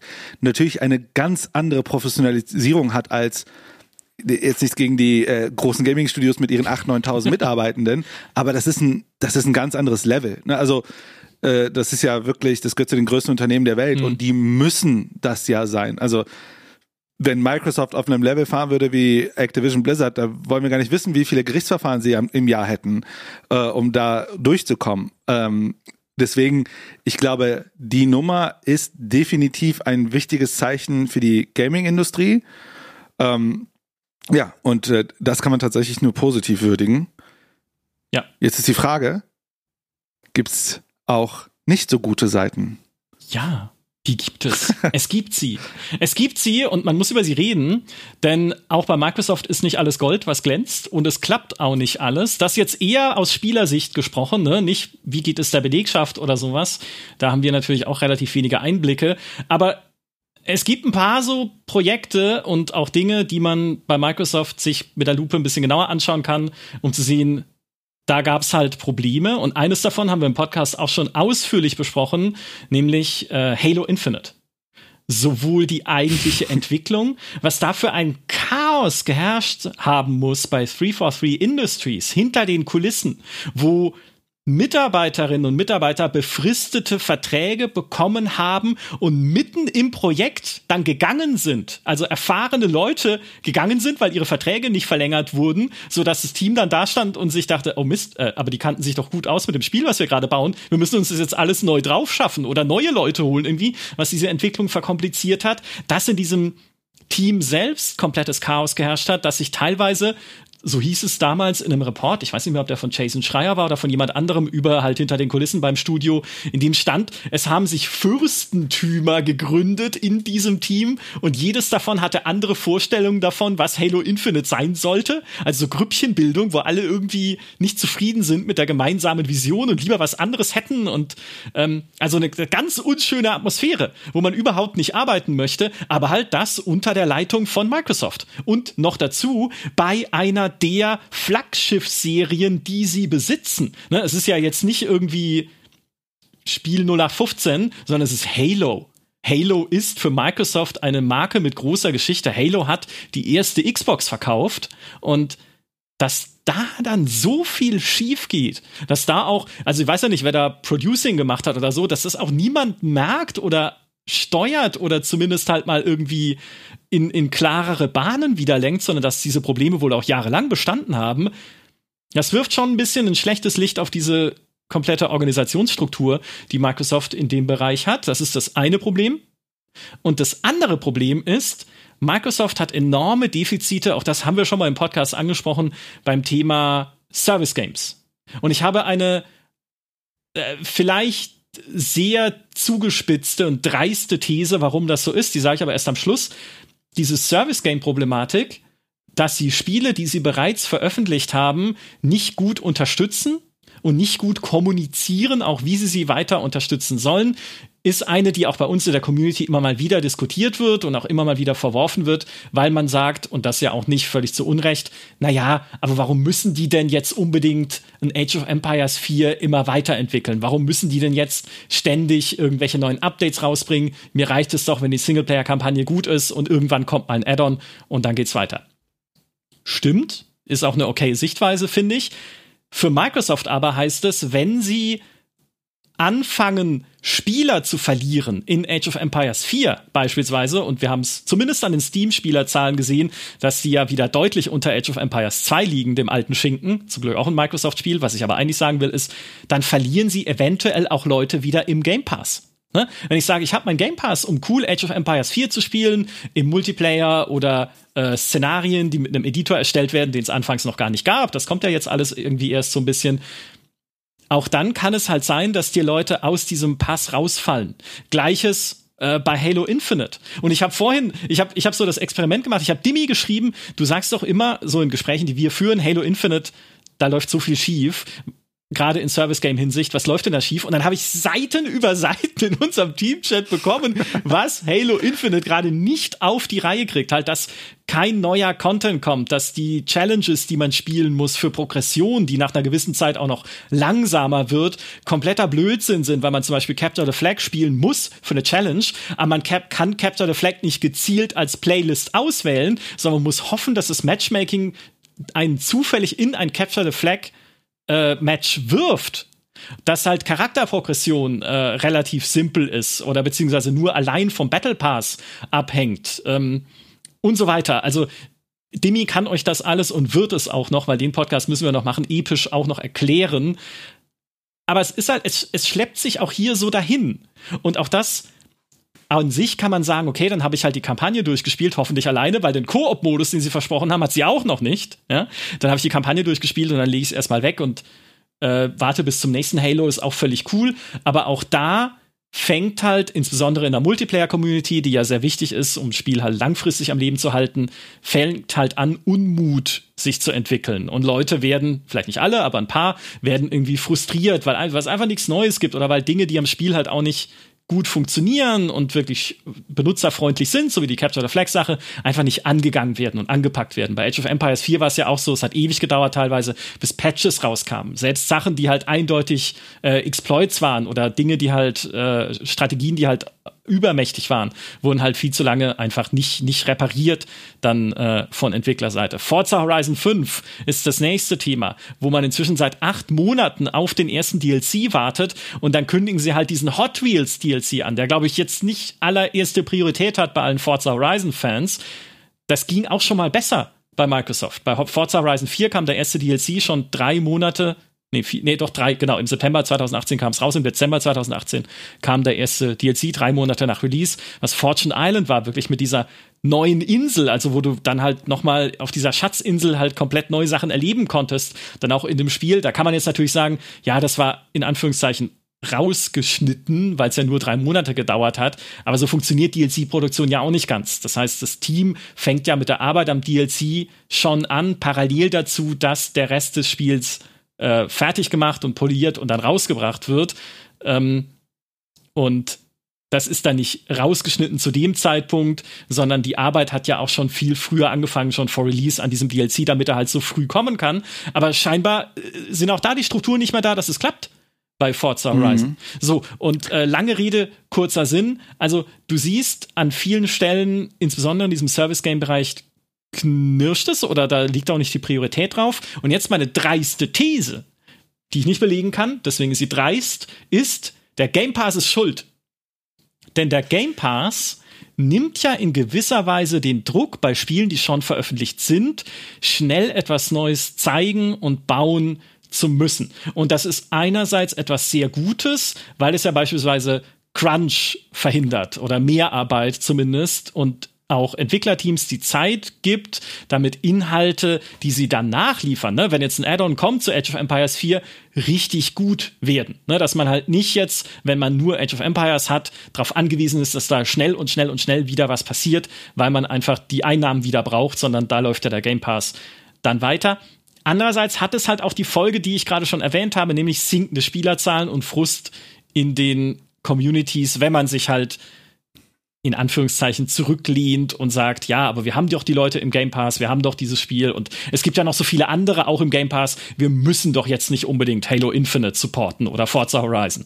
Das Angebot ist ja bunter und größer mhm. als das. Also, wie gesagt, dreiste These, aber vielleicht ja. stimmt's. Lass mal, lass mal mit der These arbeiten. Das interessiert mich äh, äh, sozusagen, dass, dass wir uns da ein bisschen ranhangeln. Also nehmen wir mal die, die Spiele, die du jetzt genannt hast: Halo Infinite, Age of Empires 4 und äh, Forza Horizon 5. Äh, ich, ich bin mir da jetzt nicht sicher, aber die kann man auch auf Steam und so weiter kaufen, ja. oder? Die muss ich nicht über einen Game Pass kaufen. Also ich kann mir auch einfach das Spiel kaufen. Ja, das geht und ich, diesen Move von Microsoft, der ist natürlich dahingehend, ich sag mal, interessant, denn wenn, wenn, wenn deren Ziel ist es bei diesen Spielen Leute lange im Spiel zu behalten, ne, so keine Ahnung, dass äh, Leute fast, ich sag mal, 60 Prozent ihrer oder 80 Prozent ihrer Spielzeit Halo Infinite spielen, dann ist es ja schon konträr zum Game Pass. Denn dann überlegst du dir doch irgendwann einmal als Spieler, warum bezahle ich denn jeden Monat 15 Euro oder ich weiß jetzt gar nicht, wie teuer der Game Pass aktuell ist. Ich habe 15 Euro, oder? Äh, der Ultimate also, kostet 15 Euro. Ich weiß nicht, ich kaufe ihn ja auch immer nur reduziert und rabattiert, aber ja, lass uns mal dabei bleiben. Also er kostet Geld. Geld. Oder 13? Ja, auf jeden Fall Geld. Geld. Ja, und, und dann macht man doch sich doch irgendwann mal so eine Überlegung und sagt, okay, ich werde, also ich weiß nicht, ob also ich bin halt kein Service-Spieler, muss man dazu sagen. Aber das, dann überlegt man sich doch, okay, spiele ich das jetzt, also wenn ich das jetzt sechs Monate von mir aus Halo Infinite spiele, im Service-Game, lohnt es sich doch nicht eigentlich, das Spiel dann zu holen, versus dann jeden Monat den Subscription-Preis zu zahlen? Und wenn dann sozusagen ja Spieler verloren gehen dadurch, in dem Sinne, dass sie ja sagen, okay, ich brauche den Game Pass nicht, ich brauche eigentlich dieses Service-Game, weil ich mich auf dieses Service-Game einkaufen möchte, dann ist es natürlich strategisch, wenn man sagt, das Ziel ist es eigentlich, den Game Pass zu pushen. Kann es sein, dass im, also man muss ja überlegen, wie ticken Unternehmen? Die Unternehmen ticken ja immer im Sinne von Ressourcenallokation. Also wie viele Menschen packen, also wie viele Menschen, aber damit eigentlich wie viel Geld sozusagen, die dann kriegen ja dann Gehalt die Leute, allokieren wir auf welche Projekte, um welches strategische Ziel langfristig zu erreichen oder nicht. Und das wäre ja vielleicht so ein Ding zu sagen, ey, der Big Bang ist, dass er im Game Pass ist, dann ist das Spiel im Game Pass, die Masse spielt das ein bisschen und dann hören sie wieder auf und die Leute, die es dann langfristig spielen, die interessieren uns vielleicht schon gar nicht mehr. Ich mache mal eine Gegend, also ich, ich folge mit einer steilen These, mit deiner These, weil äh, ich frage mich halt, wie gesagt, da stecke ich jetzt auch nicht in den äh, Managementköpfen drin, aber zumindest wenn man sich anhört, was sie die ganze Zeit kommunizieren, ist ja deren Interesse jetzt nicht, dass die Leute langfristige Service Games auf dem Game Pass spielen. Das konterkariert ja eigentlich den Game Pass. Oder wie siehst du das?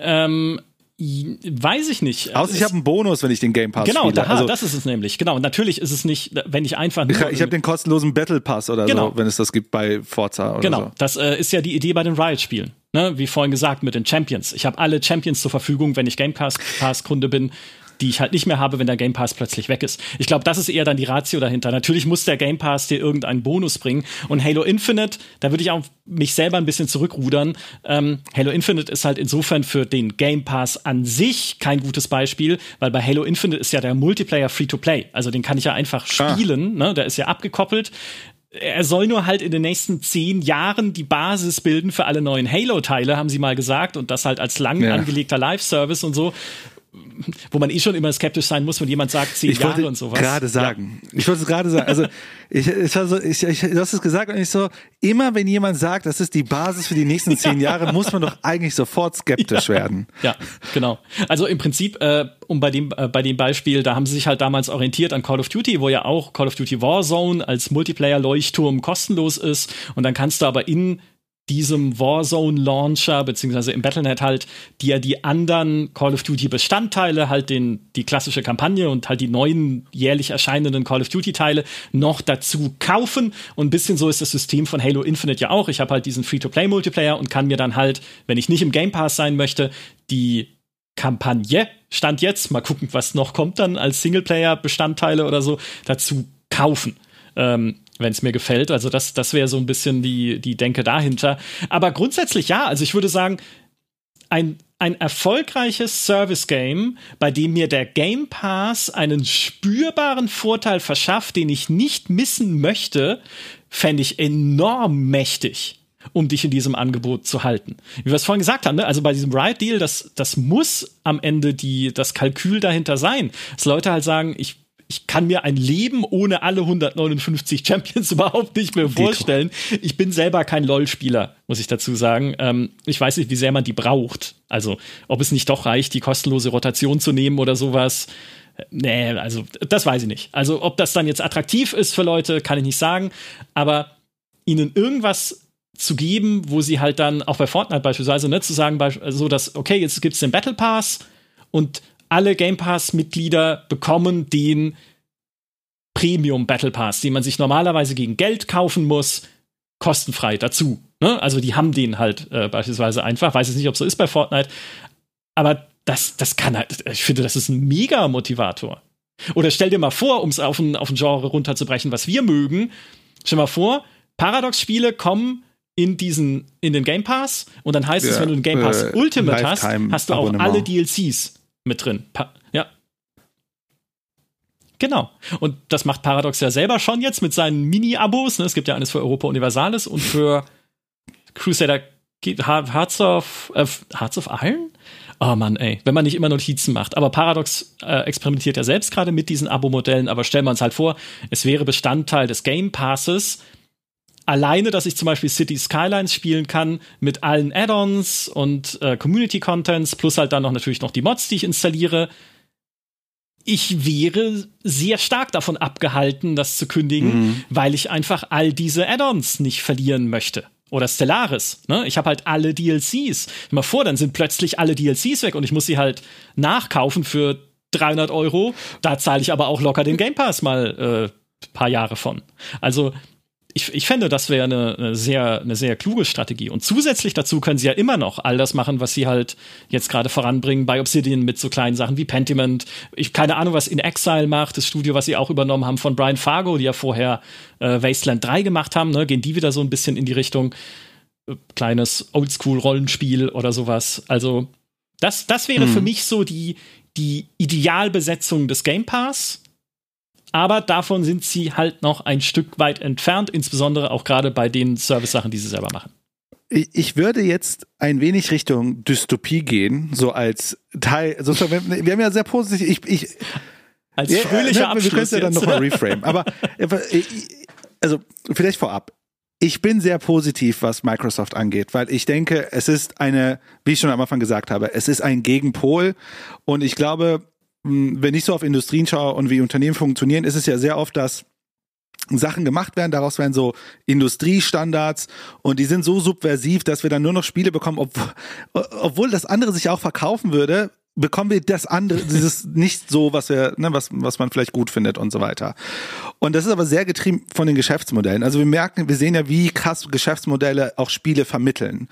Und ich sehe dadurch, dass erstmal Microsoft so eine dominante Stellung aktuell hat und ziemlich krass da rein investiert und dass es strategisch und logisch Sinn macht, auch in diese Richtung zu gehen, wie das Beispiel von Obsidian, was du hattest, dass es sein kann, dass dadurch wieder andere Industriestandards emergieren. Ne? Deswegen bin ich auch ein Riesenfan von der Indie-Szene, weil sie ja auch da sehr stark pusht. Und ich glaube, das wäre ja cool, wenn das noch sozusagen bereichert würde um ein Unternehmen, was auch halt finanziell das tragen kann alles.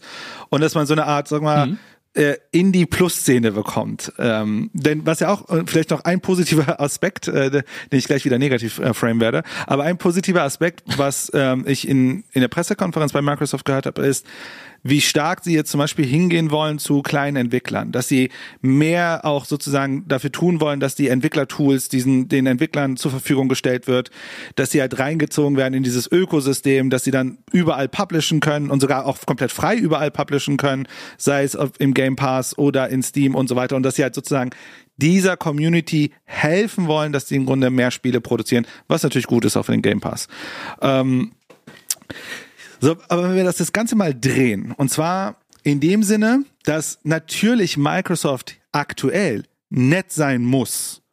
Sie müssen ja sozusagen die, der, der Anti, die, ne, diese Antidote, also äh, sozusagen die Antithese der, der, der Industrie sein. Mhm. Aber wenn sie diesen Weg gehen, den sie vorhaben, drei, also wenn wir uns wirklich vorstellen, wir haben eine Milliarde Spieler weltweit, die sie mit dem Game Pass erreichen, also das wäre schon ziemlich krass. Also, äh, aber dann ist wahrscheinlich schon weit vorher wird Microsoft der sogenannte Market Maker sein. Also die entscheiden, was gut und schlecht ist im Markt. Also das wird so eine Marktdominanz sein. Wie gesagt, ich überspitze natürlich. Ne? Also die Realität ist natürlich hoher Wettbewerb und Versagen und so weiter.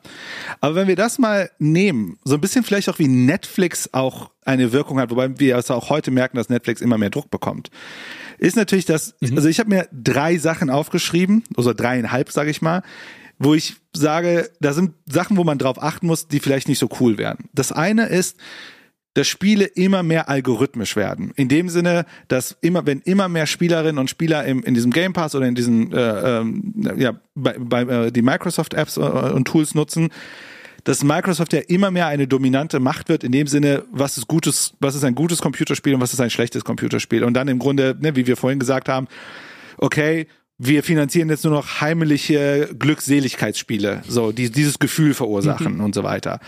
Und ich finde, ne, also Kreativität ist nicht unbedingt nur Algorithmik, sondern es ist ja auch vielleicht auch mal gegen Algorithmik brechen und so weiter. Aber dass das vielleicht so eine Tendenz nehmen könnte.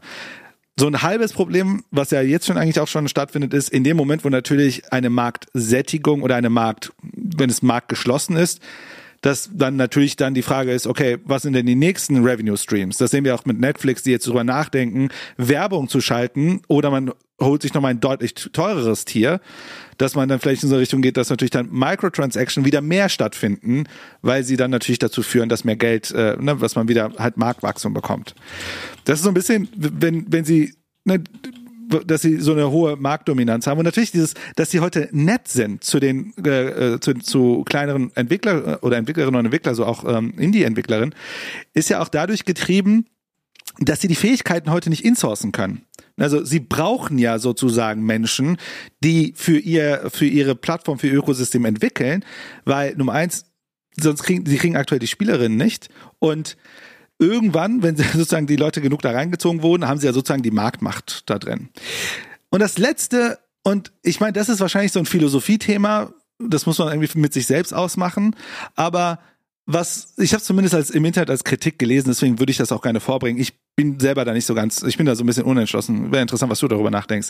Ist das Thema mhm. Digital Rights Management. Du gibst bei dem Game Pass jeden Monat Geld aus, aber am Ende hast du ja keine Spiele sondern du hast ja nur einen Service. Und die Frage ist ja, verlieren wir damit überhaupt irgendwann mal so wirklich ein Spiel zu haben? Ne? Also wenn Microsoft morgen entscheidet, Spiel XY findet nicht mehr statt, dann ist es halt weg sozusagen. Und es gibt halt mhm. Menschen, die darüber sagen, ey, irgendwann wird Microsoft entscheiden, was gut ist und was schlecht und was wir konsumieren dürfen und was nicht. Und das finden manche Menschen anscheinend nicht so toll. Ein bisschen Dystopie, mittlere Dystopie-Level, würde ich sagen. Ja, ähm, äh, vielem davon stimme ich zu, weil diese, diese Gatekeeper-Rolle, die ja eine mächtige Plattform hat, lässt sich nicht wegdiskutieren. Und das, falls sie damit Erfolg haben mit dem Game Pass, wird die ihnen ja zukommen. Ja, auch alleine, wenn sie zu Studios hingehen und dann erlauben, ob sie im Game Pass sein dürfen oder nicht, so es denn externe Studios sind. Na, das ist das eine, wie du gesagt hast, wenn sie halt zu Indies gehen und sagen, was, ihr macht was? Ein Strip-Poker-Karten, also nicht, dass ich jetzt unbedingt das im Game Pass brauche, aber wisst, was ich meine. Das kommt uns hier nicht in unser Angebot. Ja, und schon nimmt halt wieder auch die Offenheit dieser Plattform einfach ab. Also es ist, der Game Pass ist kein Steam, wo natürlich auch viel Mist erscheint, weil halt jeder was drauf veröffentlichen darf. Also von irgendwie Unity Asset Flips zu bis sonst was, ne, an, an irgendwie extremistischen Spielen oder gut, die werden hoffentlich dann rausradiert irgendwann, aber gibt's ja auch, gab's auch schon auf Steam. Zum Glück, ja. zum Glück kein Crypto Gaming auf Steam. Ja, aber wer weiß, irgendwann Crypto Gaming im Game Pass, ne, wenn wir von neuen Revenue Streams reden, das hattest du nämlich auch gerade, also womit kann ich noch Geld verdienen? Und das Beim ersten Crypto Game bin ich raus. naja, oder hier Satya Nadella hat ja gesagt, äh, äh, Nadella, Entschuldigung, dass das Metaverse ist wichtig, ja, also das ist für uns auch ein wichtiges und großes Thema. Also noch sieht man bei Microsoft keine Bewegung in diese Richtung, aber wer weiß denn, ob sie irgendwann nicht auch auf die Idee kommen, dir irgendwelche, vielleicht kein so hartes Play to Earn Krypto-Game, wie sie Square Enix halt gerne hätte oder wie wir sie teilweise halt heute schon in äh, verschiedenen Teilen der Welt sehen, ne, wo man dann NFTs im Spiel farmt, also irgendwelche Tokens farmt, die man dann über Kryptobörsen weiterverkaufen kann an andere Leute, die auch spielen und sie brauchen und sowas. Vielleicht nicht ganz in die Richtung, aber wer weiß denn, ne? Dann kann ich halt im allein schon jetzt, weißt also hier im Flight Simulator gibt's doch jetzt dieses Halo, äh, diesen Pelican, dieses Flugzeug aus Halo und könntest ja theoretisch sagen, man verkauft, also jetzt nicht das Beispiel, aber nur als, wie es funktionieren könnte, man verkauft jetzt einen coolen Skin für diesen Pelican, ne, dann kriegst du halt den pinken Pelican Skin nicht nur für dein Raumschiff im Flight Simulator, sondern auch in Halo Infinite im Multiplayer. Ne? Und schon hast du halt ein so ein Ding, was du wieder mehr verkaufen kannst. Und den hast aber nur du. Dann alle Leute ja. werden nur dich erkennen an deinem pinken Pelican das könnten sie ja easy peasy machen, weil sie ja die Plattform haben und dafür brauchen sie kein Crypto-NFT-Gedöns. Äh, und ich meine, wir haben ja gerade so ein Crypto-Kalyps, von daher hoffe ich mal, dass es von selbst stirbt. Ja. Also ich würde auch Microsoft jetzt nicht unbedingt zutrauen, das in erster Linie zu machen. Sie können ja durchaus Zusatzeinnahmen erzeugen mit DLCs. Ja, ne? Alleine Fall. schon, wenn man mhm. guckt, welche Versionen es vom Flight Simulator gibt. Im Game Pass ist halt die äh, ich glaube, die Standard Edition, da gibt es ja noch die, die Deluxe Edition, die Game of the Year Edition, die Deluxe Game of the Year Edition oder wie auch immer, ne? Also halt einfach Versionen mit Zusatzinhalten plus noch DLCs obendrauf. Ähm, Gleiches ja bei sowas wie Crusader Kings, ne? Also Crusader Kings ist ja auch Teil des Game Pass und kriegt jetzt natürlich aber auch noch DLCs, die du zusätzlich kaufen musst, ne? also die es nur gegen Geld gibt, um das halt noch zusätzlich monetarisieren zu können. Vielleicht nicht in die Mikrotransaktionsrichtung notwendigerweise. Ne? Mhm. Das Mikrotransaktion ist ja immer so verbunden mit ähm, naja, entweder halt irgendwie Kosmetik oder Spielerleichterung, also Pay to Win in irgendeiner Form, oder Pay to Progress, wie jetzt in Diablo Immortal, sondern dass man halt sagt, dann sind es wenigstens DLCs, die halt wirklich auch neue Features bringen und so, ne, ist auch wieder ein bisschen akzeptabler. Ähm, eventuell. Aber ja, also ich, ich, glaube, das sind durchaus Gedanken, die sie, die sie umtreiben. Ähm, und was, also ja, was dieses Gamekeep äh, Gamekeeping, Gamekeeping ist auch nicht schlecht, Gatekeeping angeht, äh, wenn du halt sagst, irgendwann gibt es nur noch Microsoft und Frieden, ne? also den Game Pass und nichts oder keine, nicht nichts, weil etwas wird es immer geben, aber keine ernstzunehmende Konkurrenz mehr, dann wäre das logischerweise ein Verlust.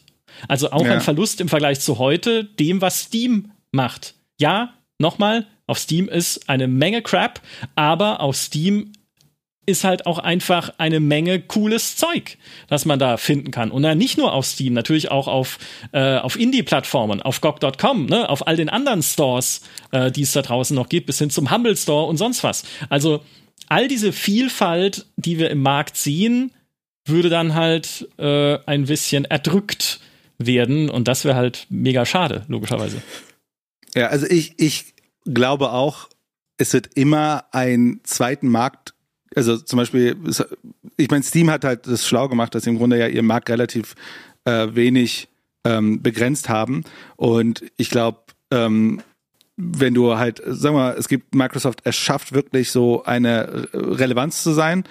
Die Frage ist ja immer, wo findet was statt? Ne? Also klar, es kann immer ganz viel, ganz viele Plattformen geben, aber wenn man ehrlich ist, findet PC-Gaming im Wesentlichen auf Steam statt. Okay, das differenziert sich gerade ein bisschen weiter über den Game Pass mhm. und über Epic, aber ne, sozusagen als Gay, äh, als äh, Indie-Entwickler, ne, wo willst du hin? Und wenn Microsoft irgendwann so wäre, dass er sagt, ja, nö, bei uns könnt ihr nicht rein, weil finden wir nicht cool oder so, wäre halt doof. Aber ich glaube, gleichzeitig wird es immer diesen zweiten Markt geben. Ne? Also wir haben ja auch aktuell heute einen guten Indie-Markt und so weiter. Ähm, deswegen, ich bin ich wäre da auch semi-skeptisch. Ähm, ich glaube, die der Wettbewerb ist auch immer hoch. Das sieht man auch bei ja. Netflix. Also man hat lange Zeit gedacht, niemand schafft Netflix zu schlagen und jetzt merkt man, Netflix ist selber unter Druck. Mhm. Äh, sind immer noch der relevante, aber trotzdem ähm, das ist eher Börsendruck, was die haben. Ja. Ähm, ähm, was vielleicht ja. noch diesen, diesen letzten Punkt angeht, den du angesprochen hattest, mit dem, ne, wir besitzen Spiele nicht mehr. Ähm, den finde ich, finde ich legitim, aber mich besorgt er nicht, äh, mich persönlich zumindest nicht, weil ich meine, wie viele Filme besitze ich denn noch oder Serien? Also, ne, früher habe ich mir Serien auf DVD oder Blu-ray gekauft. Das habe ich nicht mehr. Ja, heute schaue ich sie dann halt auf irgendeinem Streaming-Service, wenn ich sie haben möchte. Teilweise abonniere ich einen Streaming-Service einfach nur mal kurz wieder, weil ich halt irgendwie eine alte Serie anschauen möchte. Hallo Disney Plus oder so. Also, ich glaube, das ist eine, das ist eine Bewegung, die es auch im Gaming geben wird. Ich glaube, der Einzelverkauf von Spielen, ne, das klassische, ich kaufe ein Spiel und habe es dann in meiner Bibliothek, zumindest digital, das wird so schnell nicht verschwinden. Aber wenn sich das Cloud Gaming durchsetzt und es gibt gute Indikatoren dafür, allein schon, weil es die Zielgruppe halt so stark erweitert, wer dann spielen kann, gutes Internet vorausgesetzt, glaube ich, wir bewegen uns schon ein bisschen in diese Richtung. Und Microsoft fördert ja, wir hatten es vorhin schon kurz angerissen, fördert ja Cloud Gaming gerade auch massiv, weil sie ja diese neue Cloud Gaming Division gegründet haben, die geleitet wird von Kim Swift, die äh, den umgekehrten Gabe Newell gemacht hat, weil die hat bei Valve quasi ihr professionelles Leben angefangen in der Gaming-Branche und Portal äh, mitentwickelt und ist jetzt halt bei Microsoft, um dort diese Cloud Gaming Division aufzubauen, die Entwicklern helfen soll, Zitat, native Cloud-basierte Spiele zu entwickeln. Also Spiele, mhm. die nicht mal Ne, also klassisch installiert werden können, sondern rein in der Cloud laufen und von dort gespielt werden können auf irgendeinem Endsystem. Hauptsache, das Ganze ist dann im Xbox-Ökosystem. Ja, das ist ja das Ziel, dass die dann natürlich nicht gespielt werden können, wenn du keinen Xbox-Account äh, hast. Und das Zweite, was sie haben, ist dieses, äh, es gibt ja schon lange dieses ID at Xbox-Programm, ne, also dass sie Indie-Teams gezielt fördern Und jetzt gibt es das zusätzliche ID at Azure Programm, was ein Förderprogramm ist für Indie-Teams, die Microsoft Cloud gezielt in ihren Spielen benutzen wollen. Ich weiß nicht, ob nur Microsoft Cloud Funktionen halt, dass die Spiele irgendwie mit der Microsoft Cloud halt interagieren und da bestimmte Dinge halt mit anfangen oder Berechnungen auslagern oder Avatare speichern oder whatever man mit so einer Cloud alles machen kann. Also auch dafür gibt es ein extra jetzt neu aufgesetztes Förderprogramm. Also Microsoft entwickelt das Ganze schon stark in diese Richtung. Irgendwann ist halt die Cloud für uns das neue Normal. Ja, ich kann immer noch in einen Elektronikmarkt gehen und meine Filme auf Blu-ray kaufen. Vielleicht mache ich das sogar, weil da sehen sie halt immer noch besser aus, als wenn ich sie streame bis heute und klingen auch besser, ne, wenn das äh, irgendwie gutes Blu-ray-Audio ist. Aber die Normalität ist heute halt zumindest für viele Leute das Streaming. Und vielleicht wird das dasselbe auch für Spiele sein irgendwann. Ja, ich glaube, äh, den letzten Punkt, den du auch einmal aufgemacht hast mit denen, man würde ja wahrscheinlich dann auch irgendwann anfangen, Spieleentwicklung anders zu denken, wenn man es in der Cloud macht. Ich stelle mir halt vor, allein wahrscheinlich die Optimierung für mehrere Plattformen müsste ja deutlich einfacher sein, wenn man sagt, es gibt halt eine Instanz in einer Cloud, dafür bauen wir das Spiel, das ist komplett klar, alle haben das und so weiter und dann wird es im Grunde gestreamt. Das kann ja auch nochmal Gaming an sich auch kosteneffizienter machen für Indies und so weiter. Aber das müssen wir wahrscheinlich mit einem Tech-Experten mal an diskutieren. Ja, das hat auch, also das ist tatsächlich eine Frage für einen anderen Podcast, weil mhm. das wiederum hat, hat durchaus Implikationen, weil Spiele in der Cloud können ja auch dynamischer und reaktiver und algorithmischer sein, als es Spiele heute sind. Also nicht algorithmisch ja. in dem Sinne, wie wir es schon besprochen haben, dass du äh, beispielsweise vom Xbox Game Pass nach deinen Gewohnheiten die Spiele vorgeschlagen bekommst, die du vielleicht noch mögen könntest.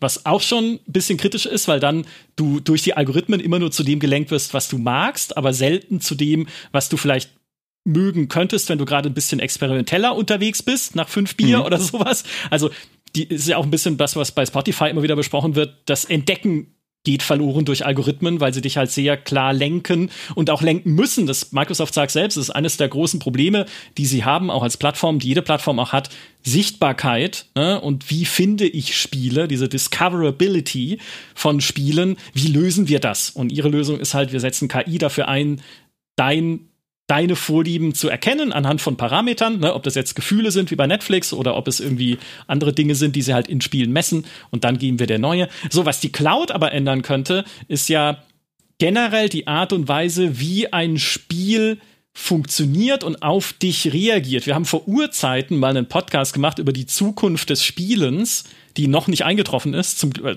vielleicht zum Glück, vielleicht schade, aber ähm, wo es halt darum ging, ein Spiel, das halt äh, dem ja quasi unbegrenzte Rechenkraft zur Verfügung steht, ist nicht so, aber jetzt mal in der Theorie, könnte ja beispielsweise auch sich jederzeit in Echtzeit auf dein aktuelles Spielverhalten anpassen. Das heißt, wenn ich in einem Aufbauspiel wie in äh, wie einem Anno und äh, unterwegs bin und das Spiel merkt, hey, der Typ baut einfach keine Holzfäller.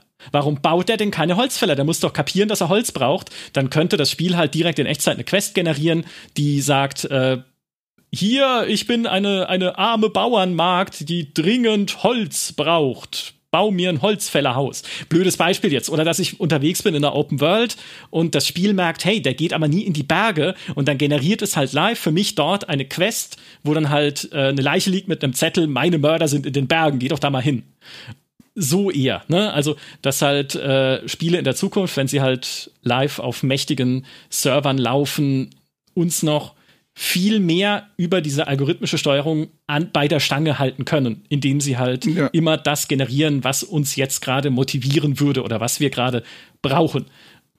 Und ob das gut ja, oder äh, schlecht ist, wow, eigener Podcast, würde ich sagen. ja, ist ein eigener Podcast. Ich hab, da, da ist ja sehr viel künstliche Intelligenz drin und so weiter ja. und genau das funktioniert dort besser. Ähm, ich hätte ein aller, allerletztes, äh, ich habe mir ein, eine Sache noch aufgeschrieben. Mhm. Äh, und da wäre, da wäre natürlich interessant, was du denkst, weil du ja in dieser Industrie so lange unterwegs bist.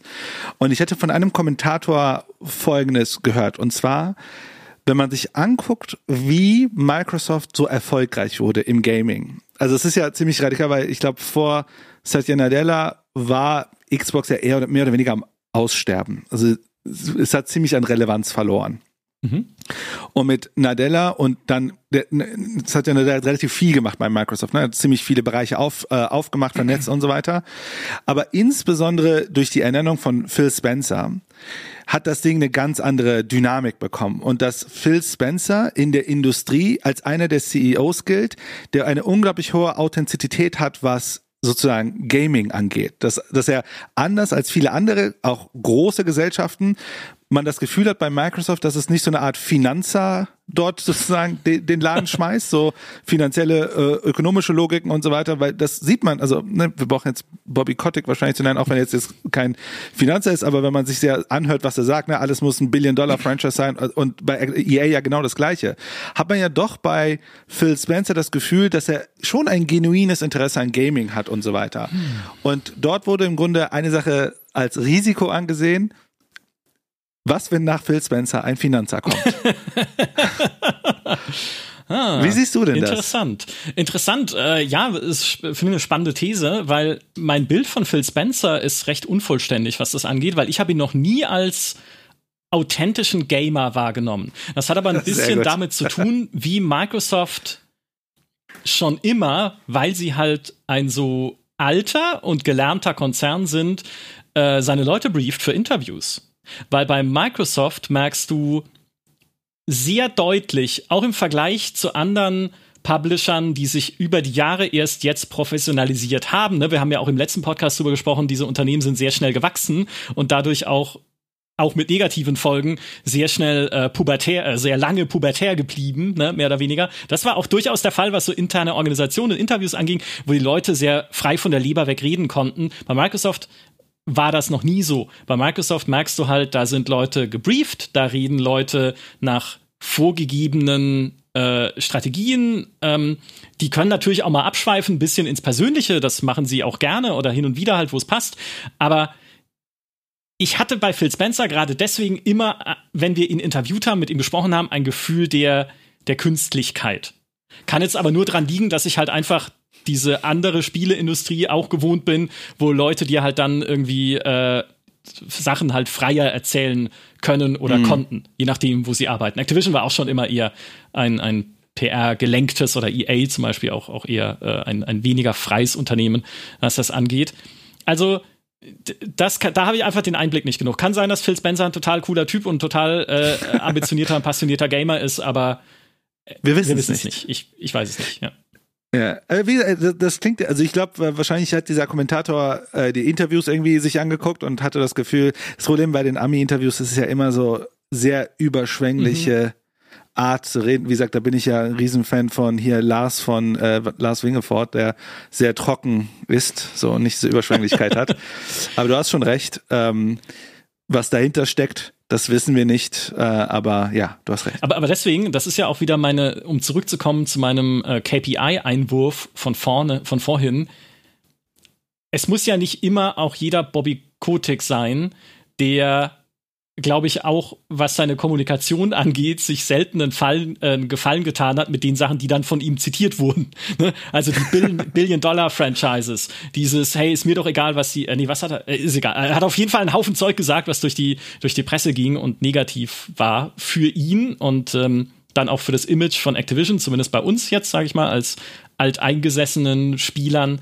Ähm, aber so arg anders werden die Ziele, die ein Phil Spencer verfolgt, mit dem Game Pass-Angebot nicht sein, als die, die Bobby Kotick auch hat oder sich gibt oder so. Natürlich in gewissen Bereichen äh, mit, mit mehr vielleicht äh, Liebe für Indies oder wie auch immer, was, was auch immer man, man sagen möchte.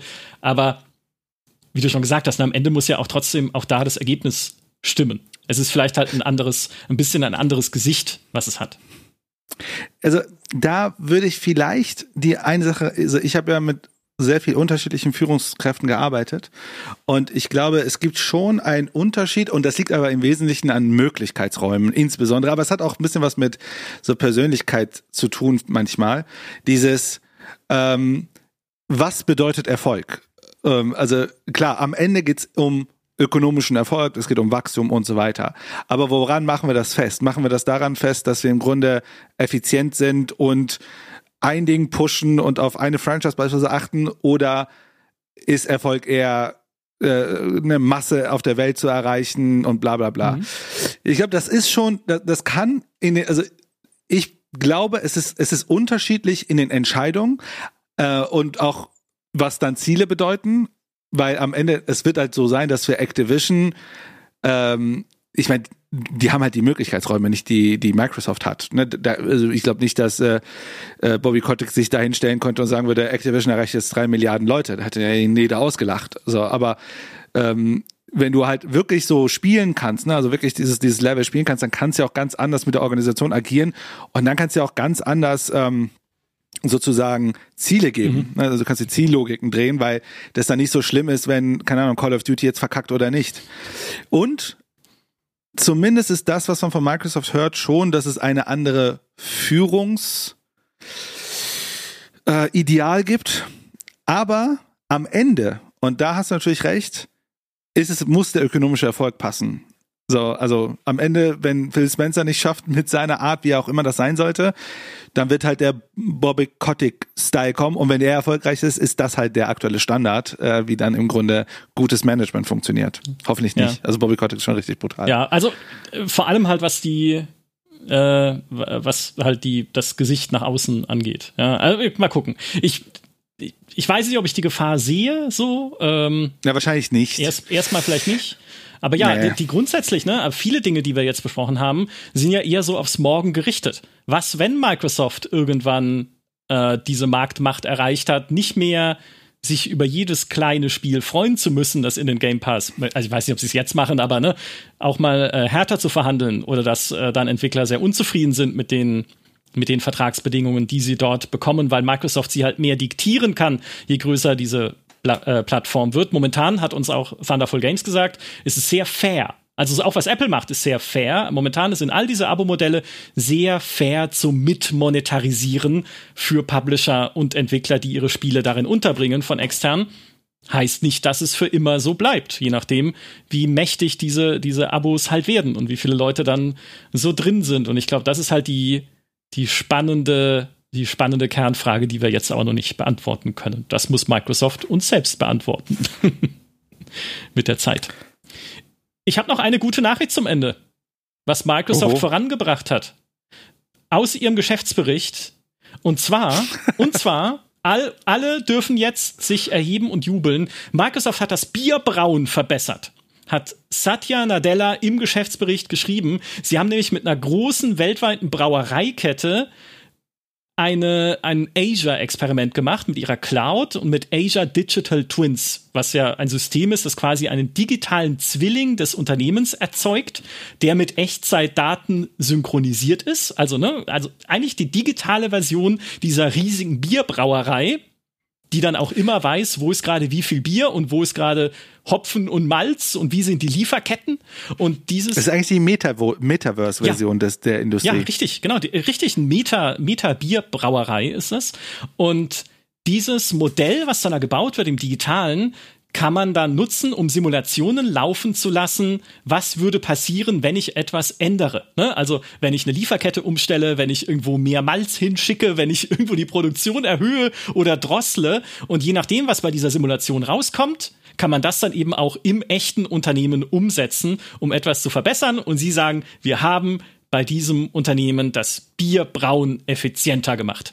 Und das ist doch, also siehst du, wenn, wenn das das neue Microsoft ist, vielleicht nicht nur auf Bier bezogen, sondern auf alles, was irgendwie die Leute gerne haben, keine Ahnung, dann steht uns eine, eine glorreiche Zukunft bevor. Hervorragend. Ja, die Cloud ist doch zu was gut, Freunde. Das ist die frohe Botschaft dieses Tages. Human, super vielen Dank mal wieder für diese äh, Microsoft-Analyse. Mal gucken, wo sich das Unternehmen auf lange Sicht hin bewegt. Bleibt auf jeden Fall auch spannend. Schreibt ihr uns gerne in die Kommentare, was wir uns als nächstes anschauen sollen. Ne? Es steht immer noch Nvidia auf dem Zettel, die äh, möglicherweise recht interessant sind. Äh, es gibt natürlich noch Dutzende andere, die wir uns auch angucken könnten. Also schreibt es auf gamestar.de in die äh, Kommentare. Ich sage an dieser Stelle nochmal Dankeschön, Human. Danke an alle, die uns auch diesmal wieder zugehört haben. Macht's gut und bis zum nächsten Mal. Tschüss. Ciao.